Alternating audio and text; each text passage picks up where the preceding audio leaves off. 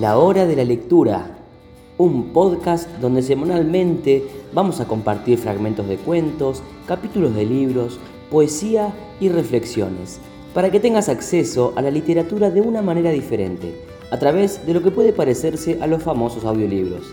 Mi nombre es Gino Carnevale y te invito a compartir conmigo la literatura que más disfruto leer.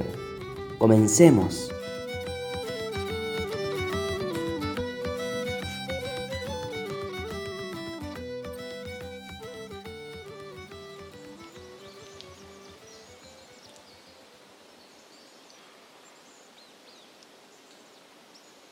Bienvenidos una semana nueva a un nuevo episodio de La Hora de la Lectura. Nos encontramos en el ciclo de lecturas de los audiolibros de El Señor de los Anillos, estando hoy en el segundo capítulo del segundo libro de la Comunidad del Anillo. Se llama El Concilio de Elrond. Aquí veremos que se celebra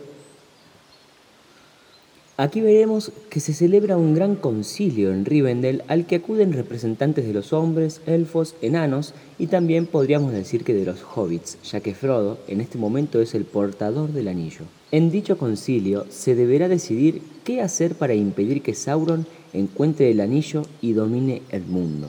Veremos cómo suceden las cosas en este episodio, en este capítulo, y sin adelantarme más, nos invito a compartir este gran audiolibro que Alexis Losbet nos compartió para adentrarnos en esta bellísima literatura. Allá vamos.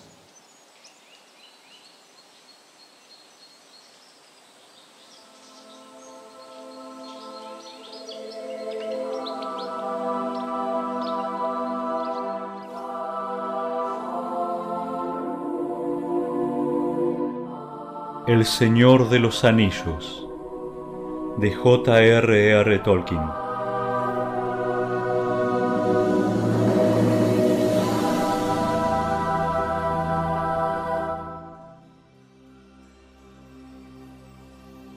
Libro segundo, capítulo 2. El concilio de Elrond. A la mañana siguiente, Frodo despertó temprano, sintiéndose descansado y bien. Caminó a lo largo de las terrazas que dominaban las aguas tumultuosas del Bruinen y observó el sol pálido y frío que se elevaba por encima de las montañas distantes, proyectando unos rayos oblicuos a través de la tenue niebla de plata. El rocío refulgía sobre las hojas amarillas y las telarañas centelleaban en los arbustos.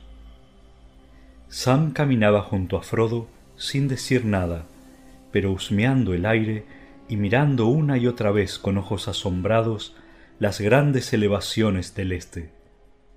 La niebla blanqueaba las cimas. En una vuelta del sendero, sentados en un banco tallado en la piedra, tropezaron con Gandalf y Bilbo que conversaban abstraídos. Hola, buenos días, dijo Bilbo. ¿Listo para el gran concilio? Listo para cualquier cosa, respondió Frodo pero sobre todas las cosas me gustaría caminar un poco y explorar el valle. Me gustaría visitar esos pinares de allá arriba. Señaló las alturas del lado norte de Rivendell. Quizá encuentres la ocasión más tarde, dijo Gandalf. Hoy hay mucho que oír y decidir. De pronto, mientras hablaban, se oyó el claro tañido de una campana. Es la campana que llama al concilio de Elrond exclamó Gandalf. Vamos, se requiere tu presencia y la de Bilbo. Frodo y Bilbo siguieron rápidamente al mago a lo largo del camino serpiante que llevaba a la casa. Detrás de ellos trotaba Sam, que no estaba invitado y a quien habían olvidado por el momento. Gandalf los llevó hasta el pórtico donde Frodo había encontrado a sus amigos la noche anterior. La luz de la clara mañana otoñal brillaba ahora sobre el valle. El ruido de las aguas burbujeantes subía desde el espumoso lecho del río. Los pájaros cantaban y una paz serena se extendía sobre la tierra. Para Frodo, la peligrosa huida, los rumores de que la oscuridad estaba creciendo en el mundo exterior, le parecían ahora meros recuerdos de un sueño agitado. Pero las caras que se volvieron hacia ellos a la entrada de la sala eran graves. Elrond estaba allí, y muchos otros que esperaban sentados en silencio alrededor. Frodo vio a Glorfindel y a Gloin, y en un rincón estaba sentado Trancos, envuelto otra vez en aquellas gastadas ropas de viaje. Elrond le indicó a Frodo que se sentara junto a él, y lo presentó a la compañía diciendo He aquí, amigos míos, al hobbit, Frodo hijo de Drogo. Pocos han llegado atravesando peligros más grandes o en una misión más urgente. Luego señaló y nombró a todos aquellos que Frodo no conocía aún. Había un enano joven junto a Gloin, su hijo Gimli. Al lado de Glorfindel se alineaban otros consejeros de la casa de Elrond, de quienes Erestor era el jefe, y junto a él se encontraba Galdor, un elfo de los puertos grises, a quien Círdan, el carpintero de barcos, le había encomendado una misión. Estaba allí también un elfo extraño, vestido de castaño y verde, Legolas, que traía un mensaje de su padre, Thranduil, el rey de los elfos del bosque negro del norte. Y sentado un poco aparte, había un hombre alto, de cara hermosa y noble, cabello oscuro y ojos grises, de mirada orgullosa y seria. Estaba vestido con manto y botas, como para un viaje a caballo. Y en verdad, aunque las ropas eran ricas y el manto tenía borde de piel, parecía venir de un largo viaje. De una cadena de plata que tenía al cuello colgaba una piedra blanca. El cabello le llegaba a los hombros. Sujeto a un tahalí, llevaba un cuerno grande guarnecido de plata que ahora apoyaba en las rodillas.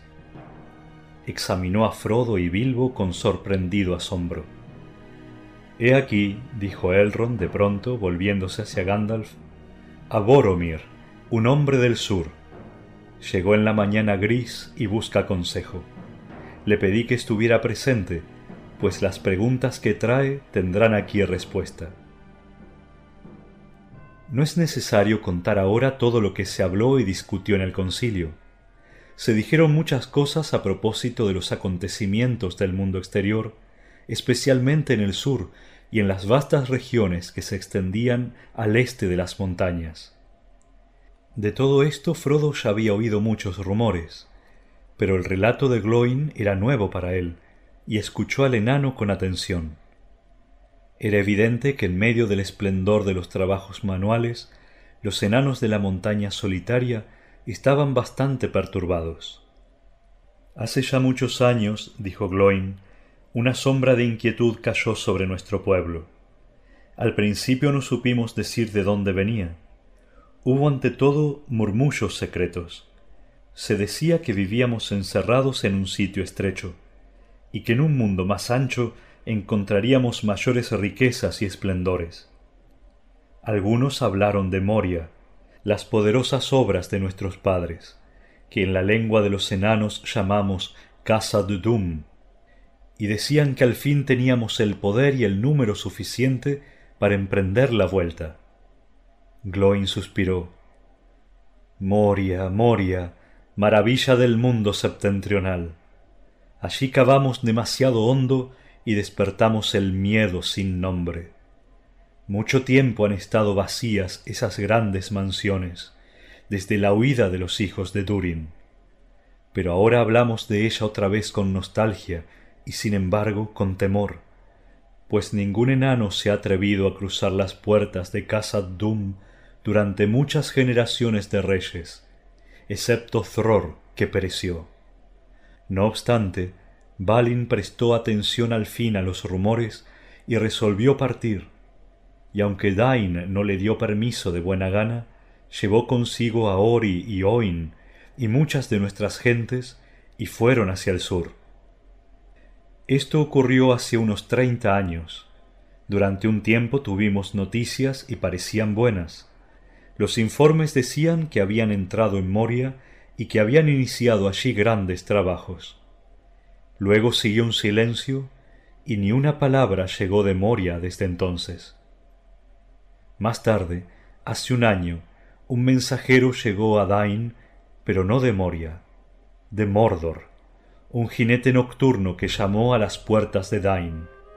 El señor Sauron el Grande, así dijo, deseaba nuestra amistad. Por esto nos daría anillos, como los que había dado en otro tiempo. Y enseguida el mensajero solicitó información perentoria sobre los hobbits, de qué especie eran y dónde vivían. Pues Sauron sabe, nos dijo, que conocisteis una vez a uno de ellos. Al oír esto nos sentimos muy confundidos y no contestamos. Entonces el tono feroz del mensajero se hizo más bajo y hubiera endulzado la voz si hubiese podido. Solo como pequeña prueba de amistad, Sauron os pide, dijo, que encontréis a ese ladrón, tal fue la palabra, y que le saquéis a las buenas o a las malas un anillito, el más insignificante de los anillos, que robó hace tiempo. Es sólo una fruslería, un capricho de Sauron, y una demostración de buena voluntad de vuestra parte. Encontradlo, y tres anillos que los señores enanos poseían desde hace tiempo os serán devueltos, y el reino de Moria será vuestro para siempre. Dadnos solo noticias del ladrón, si todavía vive y dónde, y obtendréis una gran recompensa y la amistad imperecedera del Señor. Rehusad, y las cosas no irán tan bien. Rehusáis. El soplo que acompañó a estas palabras fue como el silbido de las serpientes, y aquellos que estaban cerca sintieron un escalofrío. Pero Dain dijo, No digo ni sí ni no tengo que pensar detenidamente en este mensaje y en lo que significa bajo tan hermosa apariencia. Piénsalo bien, pero no demasiado tiempo, dijo él. El tiempo que me lleve pensarlo es cosa mía, respondió Dain. Por el momento, dijo él, y desapareció en la oscuridad. Desde aquella noche, un peso ha agobiado los corazones de nuestros jefes no hubiésemos necesitado oír la voz lóbrega del mensajero para saber que palabras semejantes encerraban a la vez una amenaza y un engaño, pues el poder que se había aposentado de nuevo en Mordor era el mismo de siempre y ya nos había traicionado antes. Dos veces regresó el mensajero, y las dos veces se fue sin respuesta. La tercera y última vez, así nos dijo, llegará pronto, antes que el año acabe. Al fin, Dain me encomendó advertirle a Bilbo que el enemigo lo busca, y averiguar si esto era posible, por qué deseaba ese anillo, el más insignificante de los anillos. Deseábamos oír además el consejo de Elrond, pues la sombra crece y se acerca. Hemos sabido que otros mensajeros han llegado hasta el rey Brand en el norte y que está asustado tememos que ceda. La guerra ya está a punto de estallar en las fronteras orientales de Valle. Si no respondemos, el enemigo puede atraerse a algunos hombres y atacar al rey Brand y también a Dain. Has hecho bien en venir, dijo Elrond. Oirás hoy todo lo que necesitas saber para entender los propósitos del enemigo. No hay nada que podáis hacer aparte de resistiros, con esperanza o sin ella. Pero no estáis solos. Sabrás que vuestras dificultades son sólo una parte en las dificultades del mundo del oeste. El anillo. ¿Qué haremos con el anillo? El más insignificante de los anillos, la fruslería, que es un capricho de Sauron. Ese es el destino que hemos de considerar. Para este propósito habéis sido llamados llamados digo, pero yo no os he llamado. No os he dicho que vengáis a mí, extranjeros de tierras distantes. Habéis venido en un determinado momento y aquí estáis todos juntos. Parecería que por casualidad, pero no es así. Creed en cambio que ha sido ordenado de esta manera, que nosotros, que estamos aquí sentados y no otras gentes, encontremos cómo responder a los peligros que amenazan el mundo. Hoy, por lo tanto, se hablará claramente de cosas que hasta este momento habían estado ocultas a casi todos. Y como principio, y para que todos entiendan de qué peligro se trata, se contará la historia del anillo, desde el comienzo hasta el presente, y yo comenzaré esa historia, aunque otros la terminen. Todos escucharon mientras la voz clara de Elrond hablaba de Sauron y los anillos de poder, y de cuando fueron forjados en la segunda edad del mundo, mucho tiempo atrás. Algunos conocían una parte de la historia, pero nadie del principio al fin, y muchos ojos se volvieron a Elrond con miedo y asombro mientras les hablaba de los herreros elfos de Eregion y de la amistad que tenían con las gentes de Moria, y de cómo deseaban conocerlo todo, y de cómo esta avidez los hizo caer en manos de Sauron. Pues en aquel tiempo nadie había sido testigo de maldad alguna, de modo que recibieron la ayuda de Sauron y se hicieron muy hábiles en la artesanía, mientras que él, en tanto, aprendía todos sus secretos y los engañaba, forjando secretamente en la montaña de fuego el anillo único para dominarlos a todos. Pero que Lebrimbor se enteró y escondió los tres que había fabricado, y hubo guerra y la tierra fue devastada y las puertas de Moria se cerraron. Elrond trazó la historia del anillo durante todos los años que siguieron, pero como esa historia se cuenta en otra parte, y Elrond mismo la ha anotado en los archivos de Rivendell, no se la recordará aquí. Es una larga historia colmada de grandes y terribles aventuras. Y aunque Elrond la contó brevemente, el sol subió en el cielo y la mañana ya casi había pasado antes que él terminara. Habló de Númenor, de la gloria y la caída del reino, y de cómo habían regresado a la Tierra Media los reyes de los hombres, traídos desde los abismos del océano en alas de la tempestad. Luego Elendil el Alto y sus poderosos hijos, Isildur y Anarion, llegaron a ser grandes señores, y fundaron en Arnor el reino del norte, y en Gondor, cerca de las bocas del Anduin, el reino del sur. Pero Sauron de Mordor los atacó, y convinieron la última alianza de los elfos y los hombres, y las huestes de Gil-galad y Elendil se reunieron en Arnor. En este punto, Elrond hizo una pausa y suspiró. Todavía veo el esplendor de los estandartes, dijo, me recordaron la gloria de los días antiguos y las huestes de Beleriand.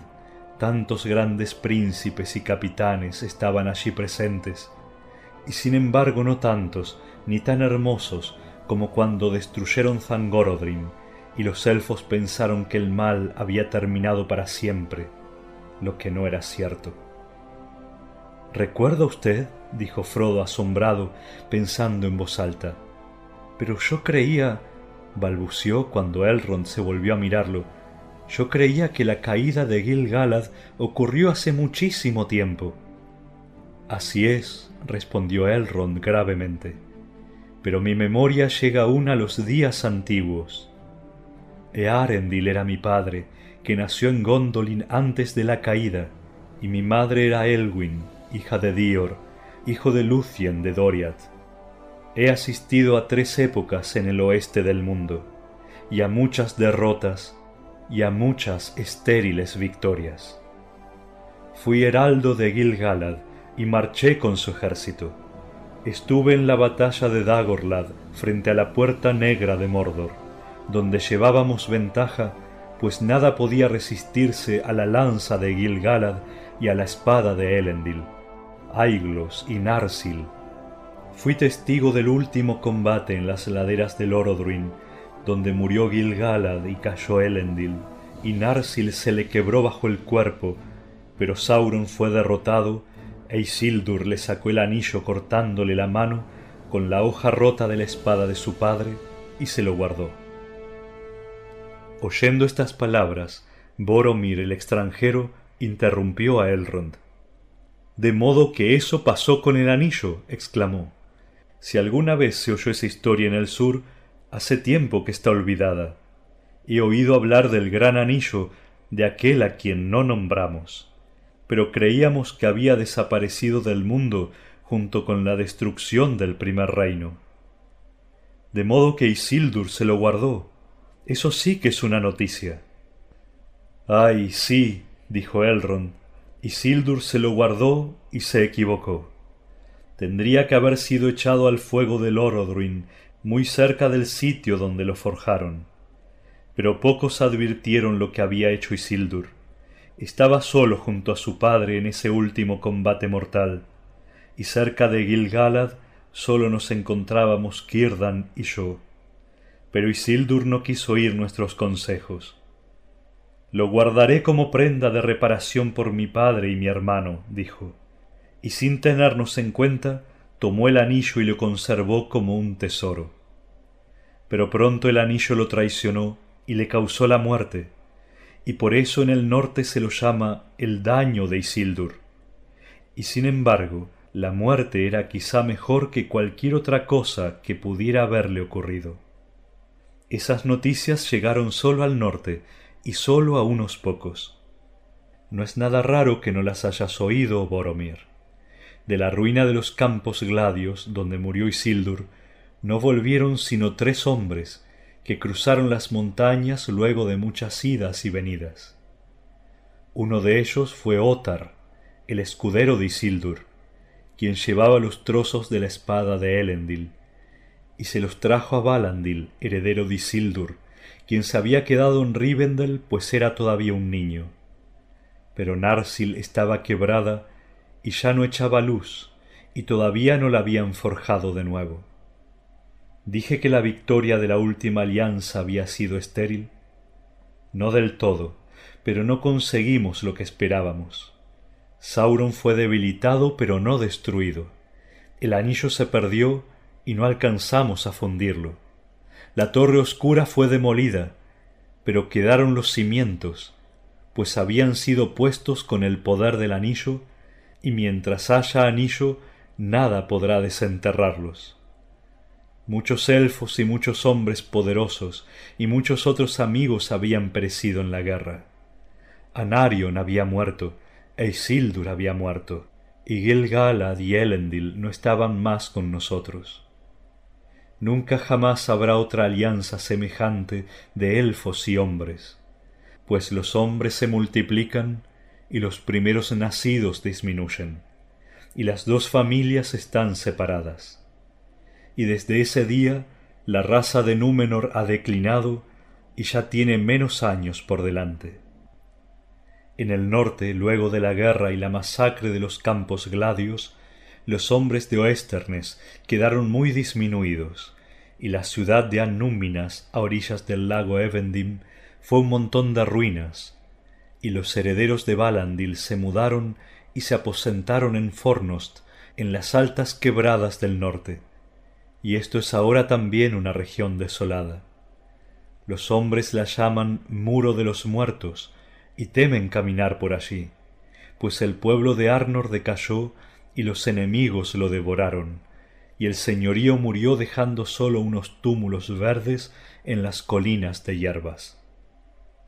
En el sur, el reino de Gondor duró mucho tiempo y acrecentó su esplendor durante una cierta época, recordando de algún modo el poderío de Númenor antes de la caída.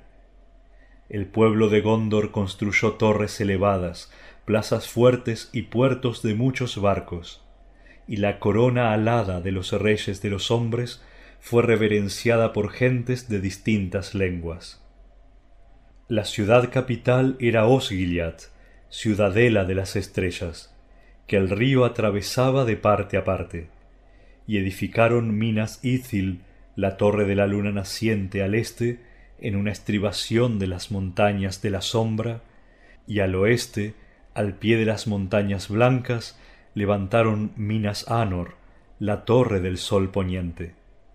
Allí, en los patios del rey, crecía un árbol blanco, nacido de la semilla del árbol que Isildur había traído cruzando las aguas profundas, y la semilla de ese árbol había venido de Heresia y antes aún del extremo occidente, en el día anterior a los días en que el mundo era joven.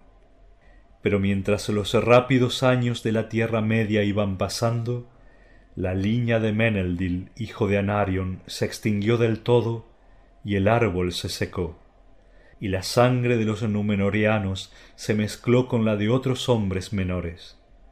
Descuidaron la vigilancia de las murallas de Mordor y unas criaturas sombrías volvieron disimuladamente a Gorgoroth. Y luego de un tiempo vinieron criaturas malvadas y tomaron Minas y allí se establecieron, y lo transformaron en un sitio de terror, llamado luego Minas Morgul, la torre de la hechicería. Luego Minas Anor fue rebautizada Minas Tirith, la torre de la guardia, y estas dos ciudades estuvieron siempre en guerra. Osgiliath, que estaba entre las dos, fue abandonada, y las sombras se pasearon entre sus ruinas. Así ha sido durante muchas generaciones, pero los señores de Minas Tirith continúan luchando, desafiando a nuestros enemigos, guardando el pasaje del río desde los Argonath al mar. Y ahora la parte de la historia que a mí me toca ha llegado a su fin, pues en los días de Isildur el anillo soberano desapareció y nadie sabía dónde estaba, y los tres se libraron del dominio del único. Pero en los últimos tiempos se encuentran en peligro una vez más, pues muy a nuestro pesar el único ha sido descubierto de nuevo. Del descubrimiento del anillo hablarán otros, pues en esto he intervenido poco. Elrond dejó de hablar, y enseguida Boromir se puso de pie, alto y orgulloso.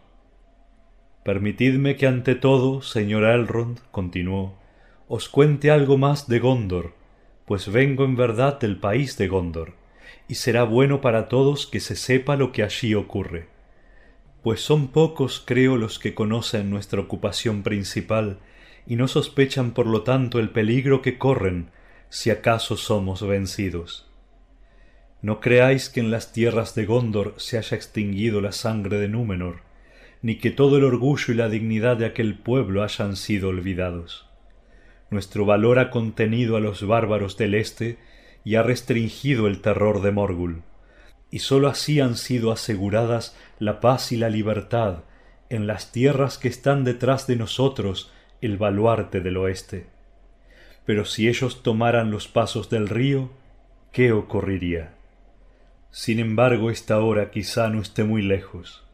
El enemigo sin nombre ha aparecido otra vez el humo se alza una vez más del Orodruin, que nosotros llamamos Monte del Destino. El poder de la tierra tenebrosa crece día a día acosándonos. El enemigo volvió y nuestra gente tuvo que retirarse de Ithilien, nuestro hermoso dominio al este del río, aunque conservamos allí una cabeza de puente y un grupo armado. Pero este mismo año, en junio, nos atacaron de pronto desde Mordor y nos derrotaron con facilidad. Eran más numerosos que nosotros, pues Mordor se ha aliado a los hombres del Este y a los crueles Haradrim.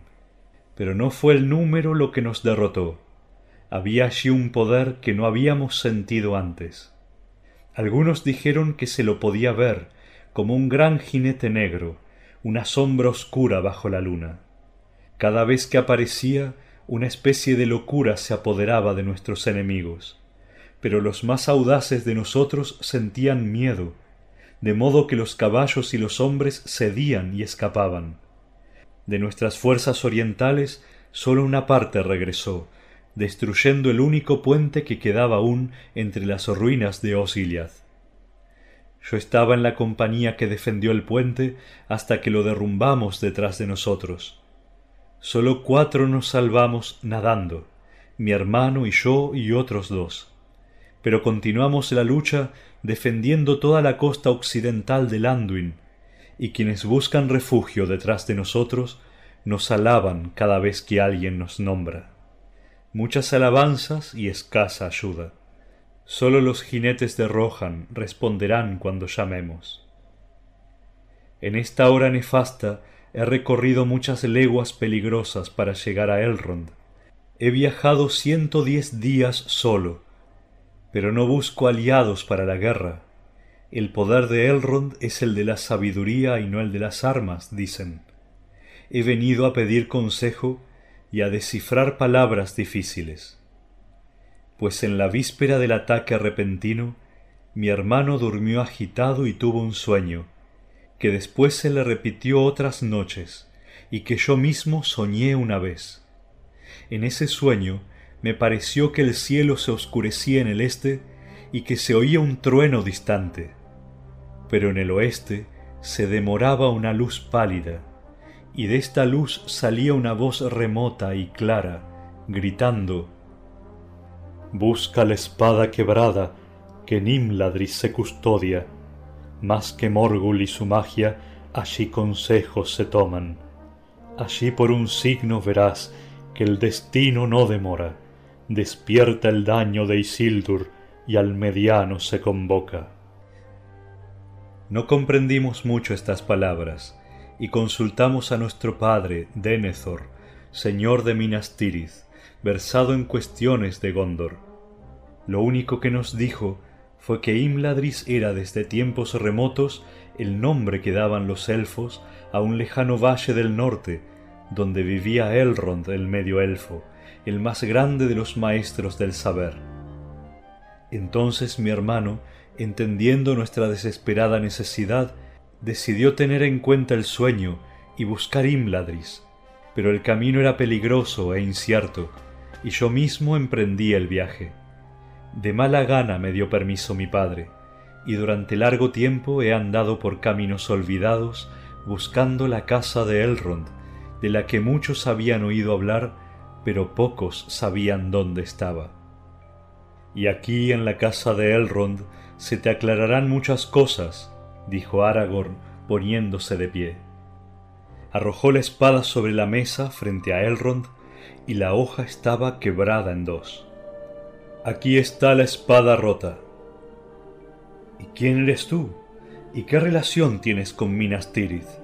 preguntó Boromir, que miraba con asombro las enjutas facciones del montaraz y el manto estropeado por la vida a la intemperie. Es Aragorn hijo de Arathorn, dijo Elrond, y a través de muchas generaciones desciende de Isildur, hijo de Elendil de Minas Ithil. Es el jefe de los Dúnedain del norte, de quienes ya quedan pocos. Entonces te pertenece a ti y no a mí, exclamó Frodo azorado, incorporándose como si esperara que le pidieran el anillo. No pertenece a ninguno de nosotros, dijo Aragorn, pero ha sido ordenado que tú lo guardes un tiempo. Saca el anillo, Frodo, dijo Gandalf con tono solemne. El momento ha llegado. Muéstralo a todos y Boromir entenderá el resto del enigma. Hubo un murmullo y todos volvieron los ojos hacia Frodo, que sentía de pronto vergüenza y temor. No tenía ninguna gana de sacar el anillo y le repugnaba tocarlo. Deseó estar muy lejos de allí. El anillo resplandeció y centelleó mientras lo mostraba a los otros alzando una mano temblorosa. Mirad el daño de Isildur, dijo Elrond. Los ojos de Boromir relampaguearon mientras miraban el anillo dorado. El mediano, murmuró. Entonces el destino de Minas Tirith ya está echado. Pero ¿por qué entonces habríamos de buscar una espada quebrada? Las palabras no eran el destino de Minas Tirith, dijo Aragorn, pero hay un destino y grandes acontecimientos que ya están por revelarse, pues la espada rota es la espada de Elendil, que se le quebró debajo del cuerpo al caer cuando los otros bienes ya se habían perdido, los herederos continuaron guardando la espada como un tesoro, pues se dice desde hace tiempo entre nosotros que será templada de nuevo cuando reaparezca el anillo, el daño de Isildur. Ahora que has visto la espada que buscabas, ¿qué pedirás? ¿Desearás que la casa de Elendil retorne al país de Gondor?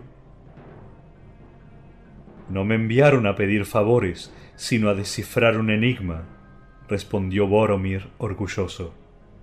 Sin embargo, estamos en un aprieto, y la espada de Elendil sería una ayuda superior a todas nuestras esperanzas, si algo así pudiera volver de las sombras del pasado.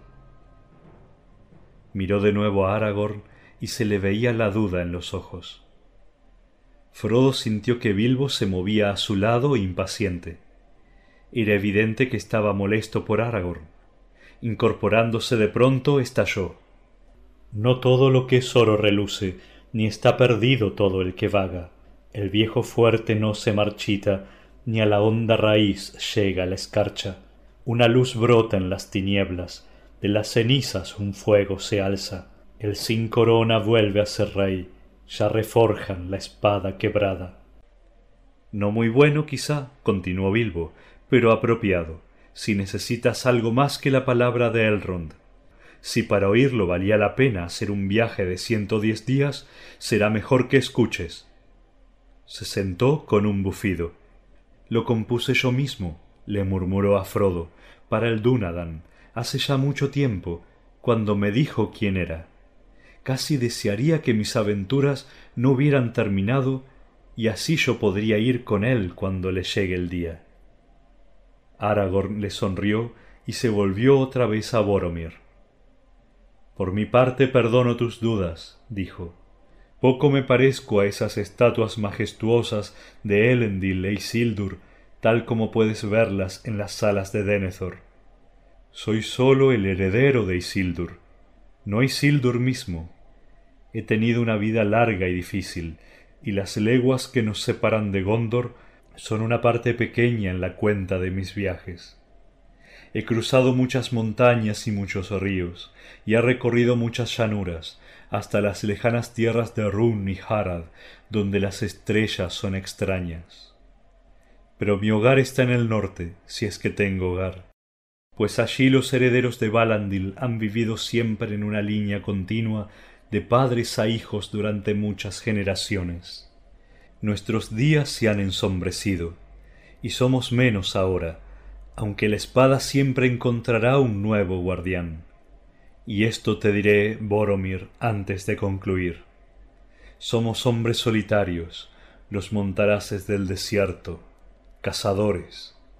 Pero las presas son siempre los siervos del enemigo, pues a éstos se los encuentra en muchas partes y no solamente en Mordor.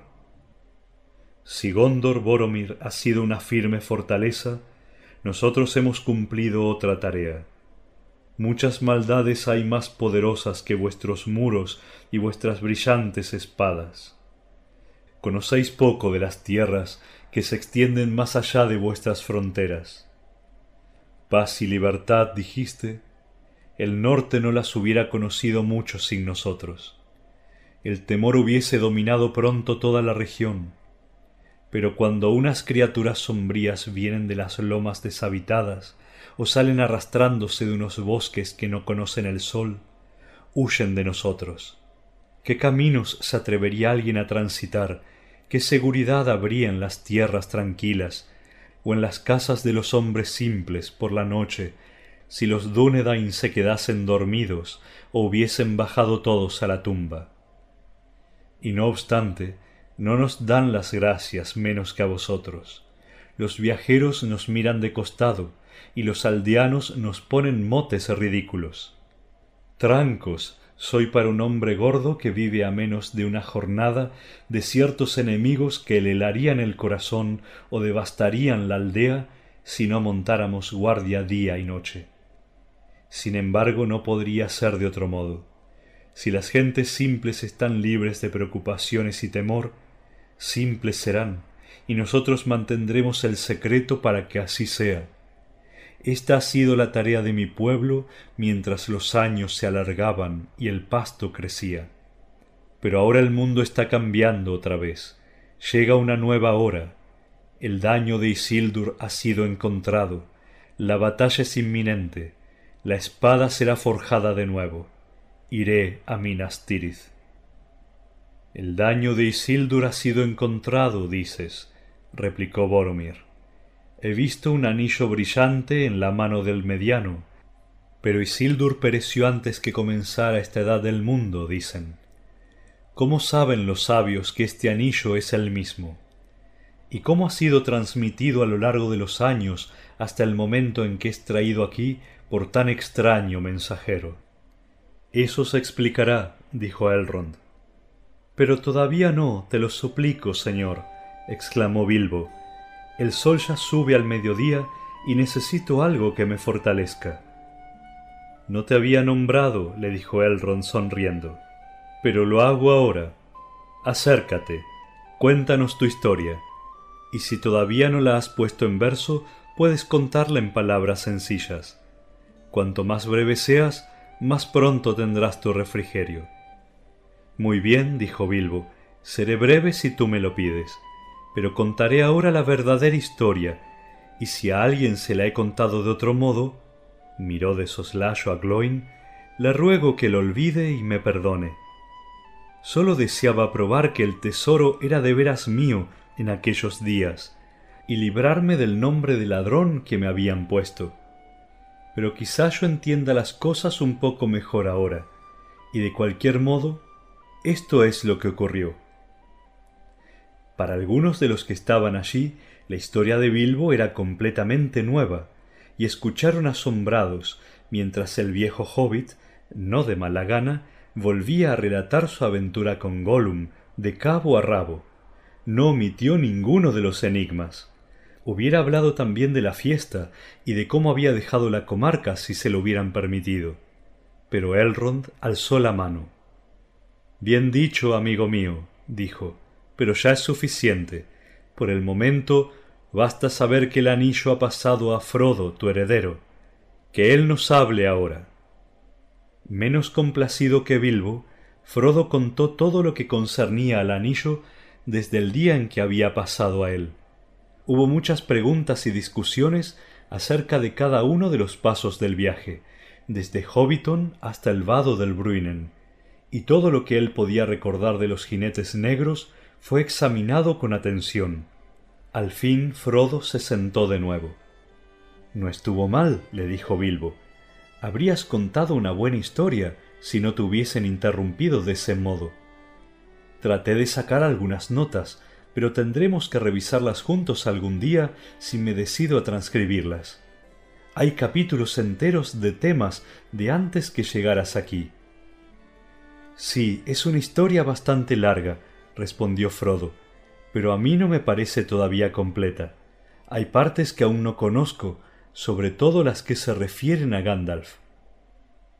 Galdor de los puertos, que estaba sentado no muy lejos, alcanzó a oírlo. Hablas también por mí, exclamó, y volviéndose a Elrond le dijo Los sabios pueden tener buenas razones para creer que el trofeo del mediano es en verdad el gran anillo largamente discutido, aunque pueda parecer inverosímil a aquellos que saben menos. Pero no oiremos las pruebas y haré otra pregunta. ¿Qué hay de Saruman? Es muy versado en la ciencia de los anillos y sin embargo no se encuentra entre nosotros. ¿Qué nos aconseja si está enterado de lo que hemos oído? Las preguntas que haces, Galdor, dijo Elrond, están ligadas entre sí. No las he pasado por alto y serán todas contestadas. Pero estas cosas tendrá que aclararlas Gandalf mismo. Y lo llamo ahora en último lugar, pues es el lugar de honor, y en todos estos asuntos ha sido siempre la autoridad.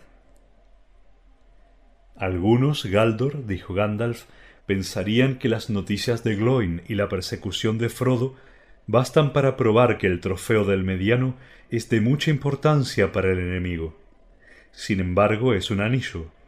Entonces los Nazgûl guardan los nueve, los siete han sido tomados o destruidos. Al oír esto Gloin se sobresaltó, pero no dijo una palabra. Los tres sabemos qué pasa. ¿Qué es entonces este otro anillo que él tanto desea? Hay en verdad un amplio espacio de tiempo entre el río y la montaña, entre la pérdida y el hallazgo pero la laguna que había en la ciencia de los sabios ha sido llenada al fin, aunque con demasiada lentitud, pues el enemigo ha estado siempre cerca, más cerca de lo que yo temía. y quiso la buena ventura que hasta este año, este último verano parece, no averiguara toda la verdad. Algunos aquí recordarán que hace muchos años me atreví a cruzar las puertas del nigromante en Dol Guldur. Examiné secretamente sus costumbres y descubrí que nuestros temores tenían fundamento. El nigromante no era otro que Sauron, nuestro antiguo enemigo, que de nuevo tomaba forma y poder. Algunos recordarán también que Saruman nos disuadió de que emprendiésemos acciones contra él, y por mucho tiempo nos contentamos con vigilarlo. Al fin, mientras la sombra crecía, Saruman fue cediendo, y el concilio se esforzó realmente y consiguió que el mal dejara el bosque negro y esto ocurrió el mismo año en que se descubrió el anillo. Rara casualidad, si fue casualidad. Pero ya era demasiado tarde como Elrond había previsto. Sauron también había estado observándolos y se había preparado para resistir nuestro ataque, gobernando Mordor desde lejos por medio de Minas Morgul, donde vivían los nueve sirvientes hasta que todo estuviese dispuesto. Luego se dio terreno ante nosotros, pero era una huida fingida, y poco después llegó a la torre oscura y allí se manifestó abiertamente. Entonces el concilio se reunió de nuevo, pues ahora sabíamos que estaba buscando el único, aún con mayor avidez. Temimos entonces que supiera algo del anillo que nosotros ignorábamos. Pero Saruman dijo que no, repitiendo lo que ya nos había dicho antes, que el único nunca aparecería de nuevo en la Tierra Media. En el peor de los casos, nos dijo, el enemigo sabe que nosotros no lo tenemos, y que está todavía perdido. Pero lo que está perdido puede encontrarse, piensa. No temáis, esta esperanza se volverá contra él. ¿No he estudiado seriamente estas cuestiones?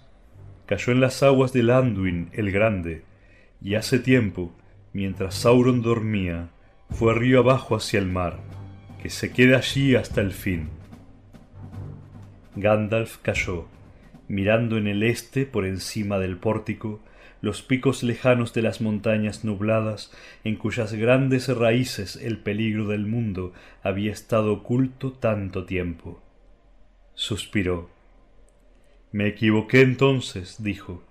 Me dejé acunar por las palabras de Saruman el sabio, pero si yo hubiera averiguado antes la verdad, el peligro sería menor. Todos nos equivocamos, dijo Elrond, y si no hubiese sido por tu vigilancia, quizá las tinieblas ya habrían caído sobre nosotros. Pero continúa.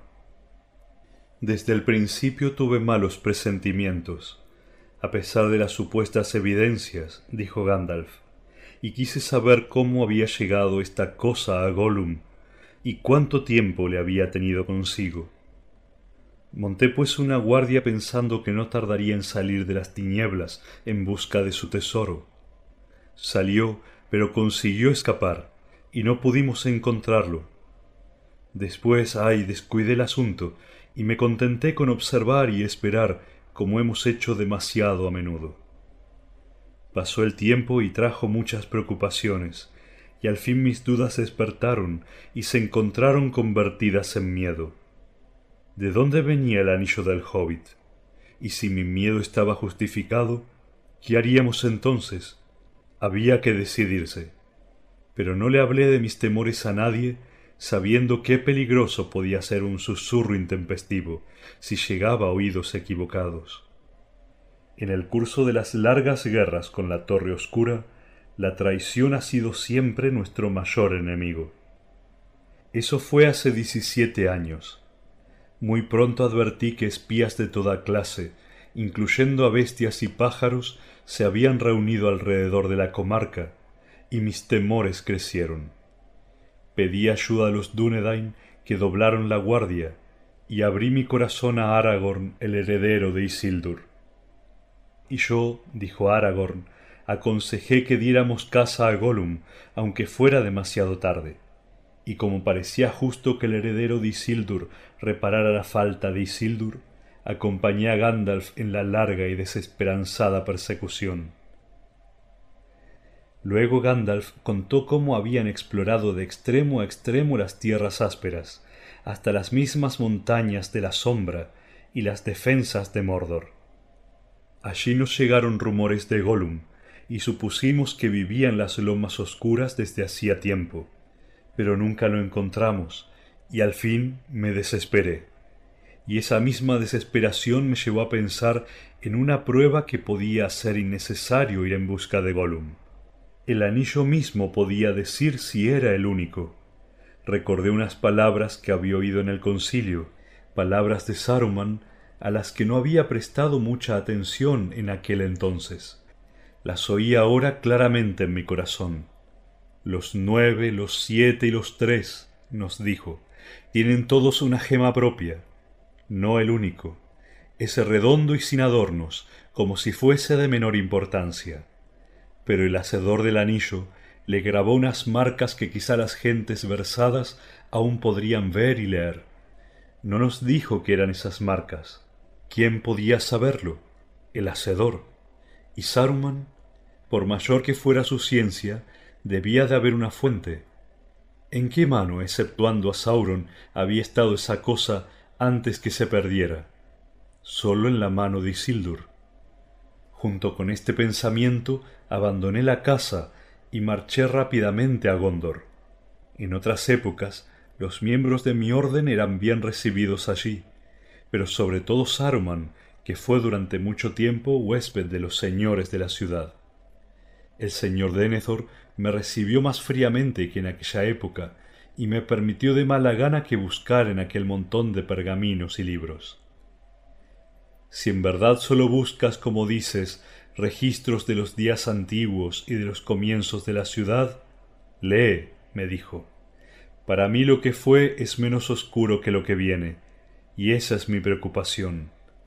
Pero a no ser que tu ciencia supere a la de Saruman, estudió aquí durante mucho tiempo, no encontrarás nada que no me sea conocido, pues soy maestro del saber en esta ciudad.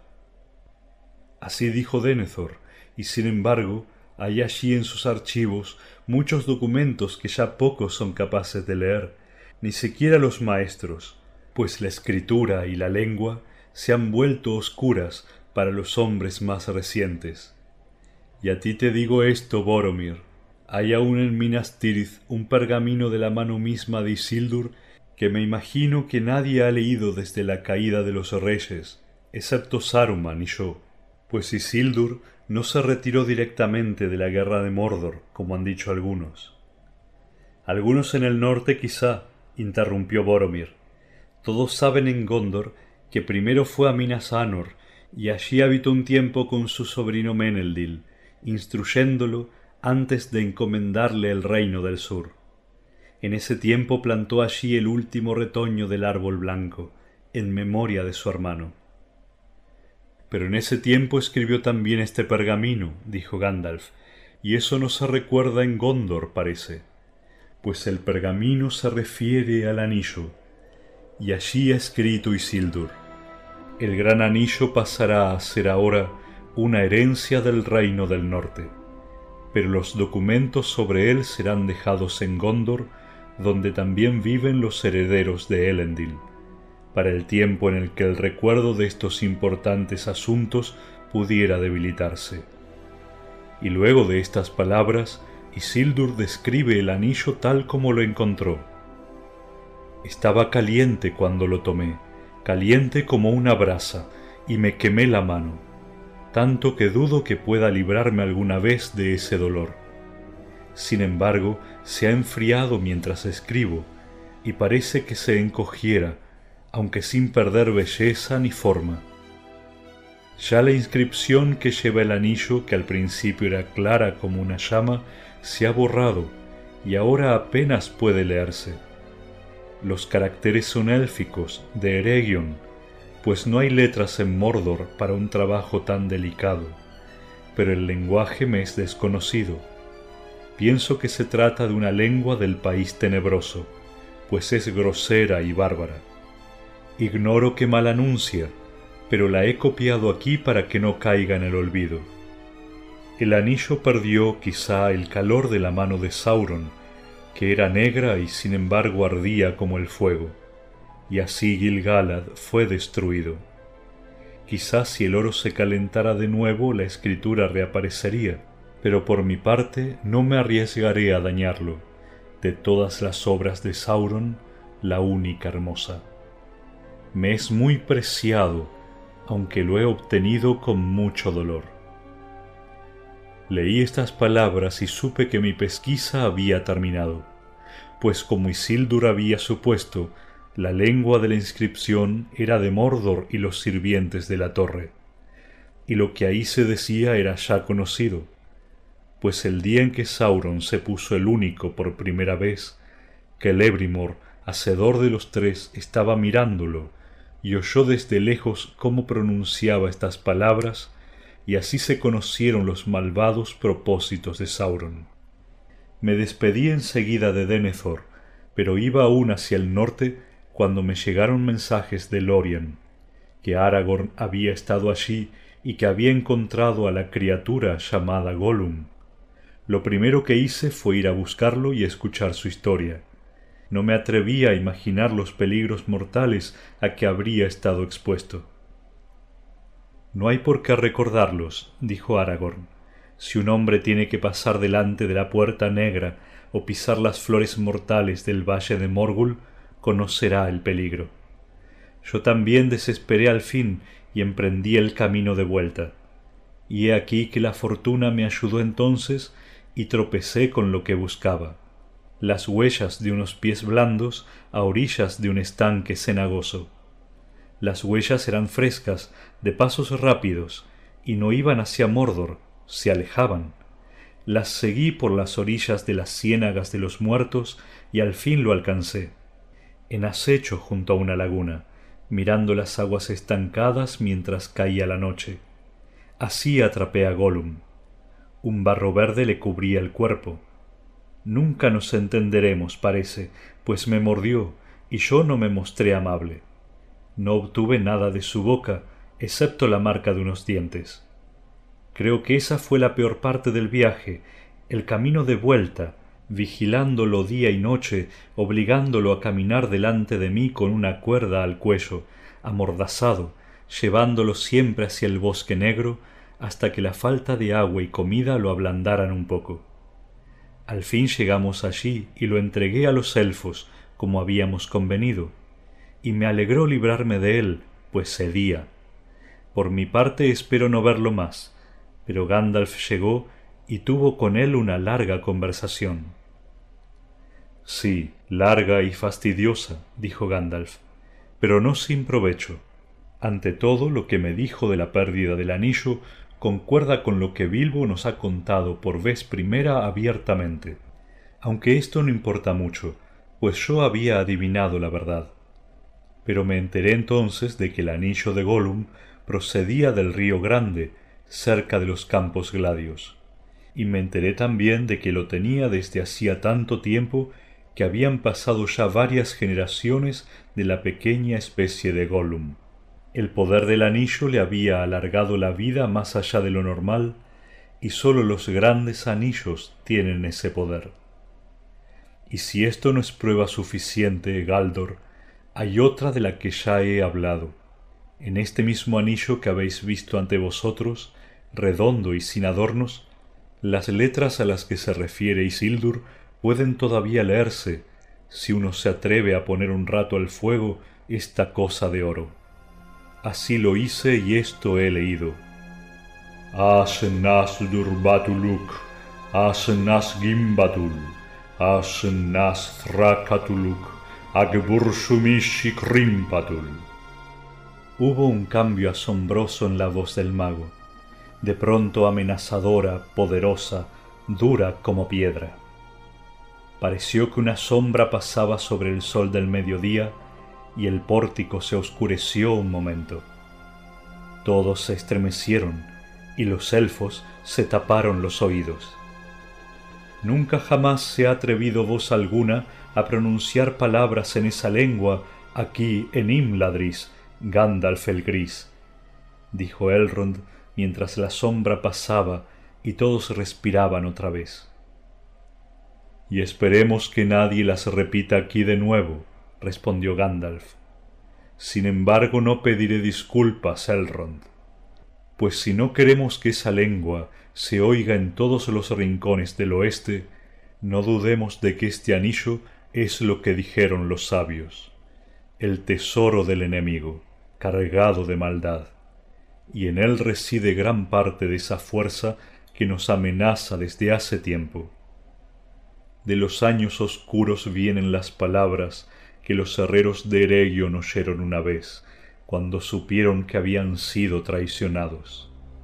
Un anillo para gobernarlos a todos, un anillo para encontrarlos, un anillo para traerlos a todos y en las tinieblas atarlos, en la tierra de Mordor, donde se extienden las sombras.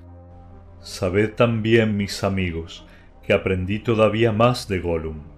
Se resistía a hablar y su relato no era claro, pero no hay ninguna duda de que estuvo en Mordor y que allí le sacaron todo lo que sabía, de modo que el enemigo sabe que el único fue encontrado y que desde hace tiempo está en la comarca, y como sus sirvientes lo han perseguido casi hasta estas puertas, pronto sabrá, quizá ya sabe ahora mismo, que lo tenemos aquí.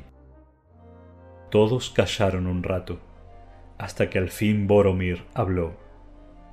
Una criatura pequeña es este Gollum, dijiste, pequeña pero muy dañina.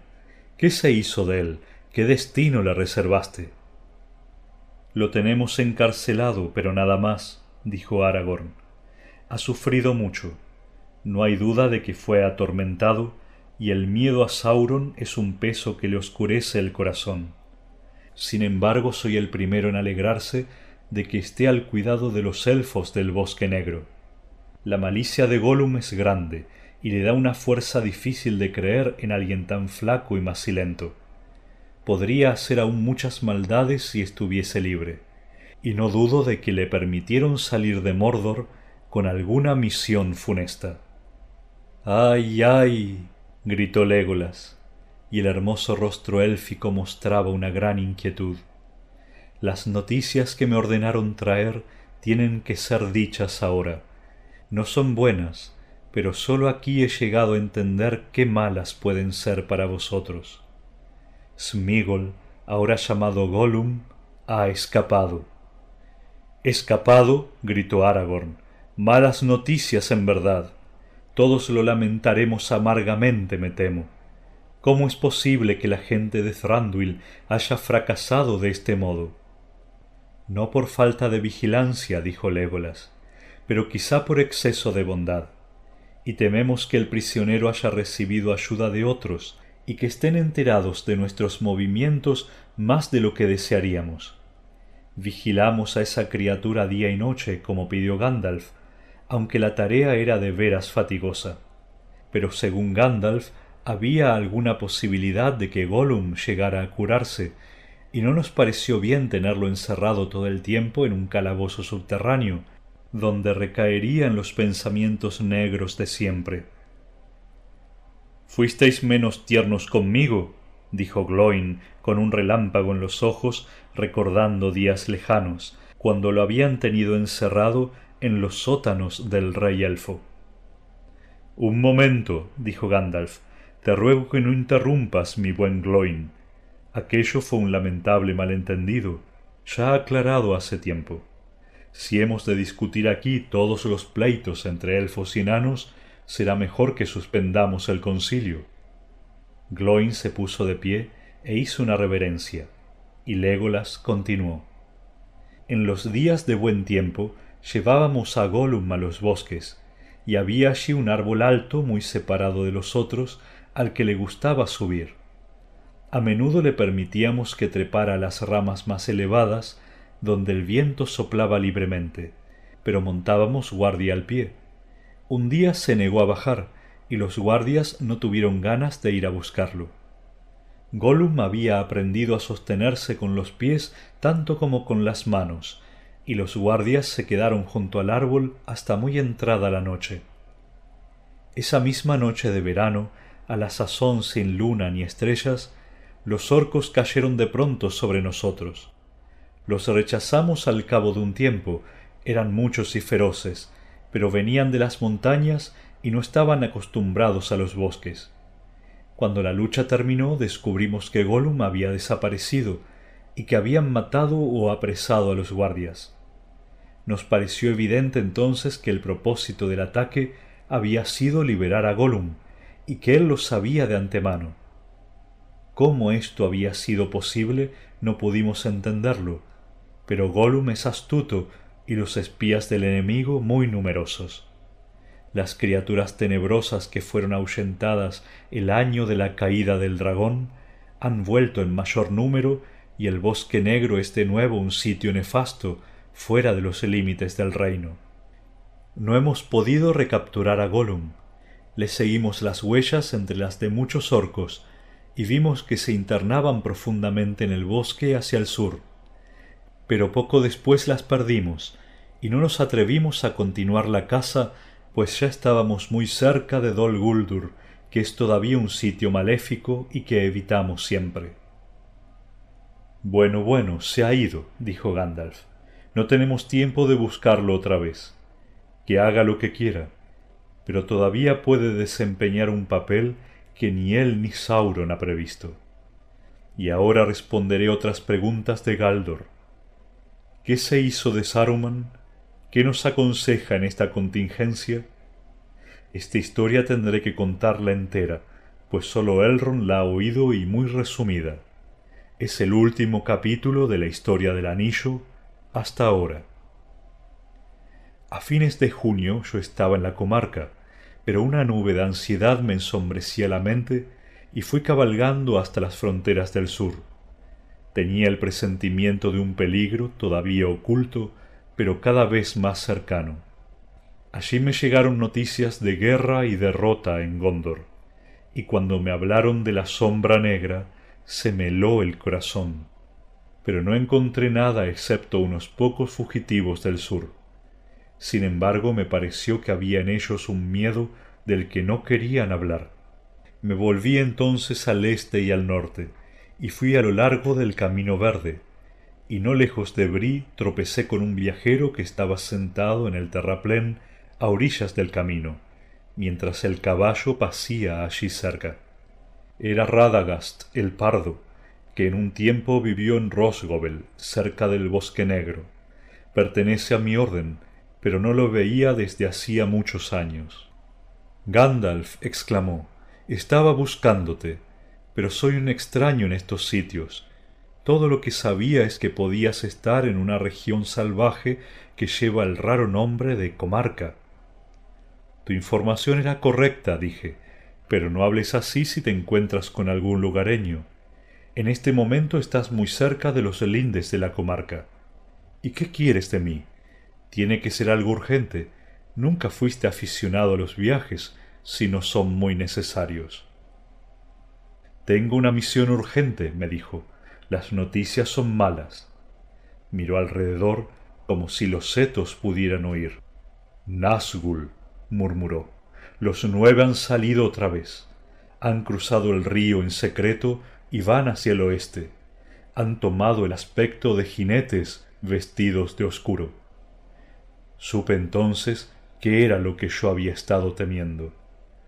El enemigo ha de tener alguna gran necesidad o propósito, dijo Radagast, pero no alcanzo a imaginar qué lo trae a estas regiones distantes y desoladas. ¿Qué quieres decir? pregunté. Me han dicho que a donde van los jinetes piden noticias de una tierra llamada comarca. La comarca, dije, y sentí que se me encogía el corazón, pues aun los sabios temen enfrentarse a los nueve cuando andan juntos y al mando de ese jefe feroz que antes fue un gran rey y mago, y que ahora alimenta un miedo mortal. ¿Quién te lo ha dicho y quién te envió? pregunté. Saruman el Blanco, respondió Radagast, y me mandó a decirte que si te parece necesario, él te ayudará, pero tendrías que pedírselo enseguida o será demasiado tarde. Y este mensaje me dio esperanzas, pues Saruman el Blanco es el más grande de mi orden. Radagast es por supuesto un mago de valor, maestro de formas y tonalidades, y sabe mucho de hierbas y bestias, y tiene especial amistad con los pájaros. Pero Saruman estudió hace tiempo las artes mismas del enemigo, y gracias a esto a menudo hemos sido capaces de adelantarnos a él. Fueron las estratagemas de Saruman lo que nos ayudó a echarlo de Dol Guldur. Era posible que hubiese encontrado algún arma que haría retroceder a los nueve. Iré a ver a Saruman, dije. Entonces tienes que ir ahora, dijo Radagast, pues perdí mucho tiempo buscándote y los días empiezan a faltar. Me dijeron que te encontrara antes del solsticio de verano, y ya estamos ahí. Aunque partieras ahora es difícil que llegues a él antes que los nueve descubran esa tierra que andan buscando. Por mi parte me vuelvo enseguida. Y diciendo esto montó y se dispuso a partir. Un momento, dije, necesitaremos tu ayuda y la de todas las criaturas que estén de nuestro lado mándales mensajes a todas las bestias y pájaros que son tus amigos. Diles que transmitan a Saruman y a Gandalf todo lo que sepan sobre este asunto. Que los mensajes sean enviados a Orthanc. Así lo haré, dijo Radagast, y se alejó al galope como si lo persiguieran los nueve. No pude seguirlo en ese momento. Yo había viajado mucho ese día y me sentía tan cansado como el caballo, y tenía que pensar algunas cosas. Pasé la noche en Brie y decidí que no tenía tiempo de regresar a la comarca. Nunca cometí mayor error. No obstante, le escribí una nota a Frodo y le pedí a mi amigo el posadero que se le enviase. Me alejé a caballo al amanecer y al cabo de una larga marcha llegué a la morada de Saruman.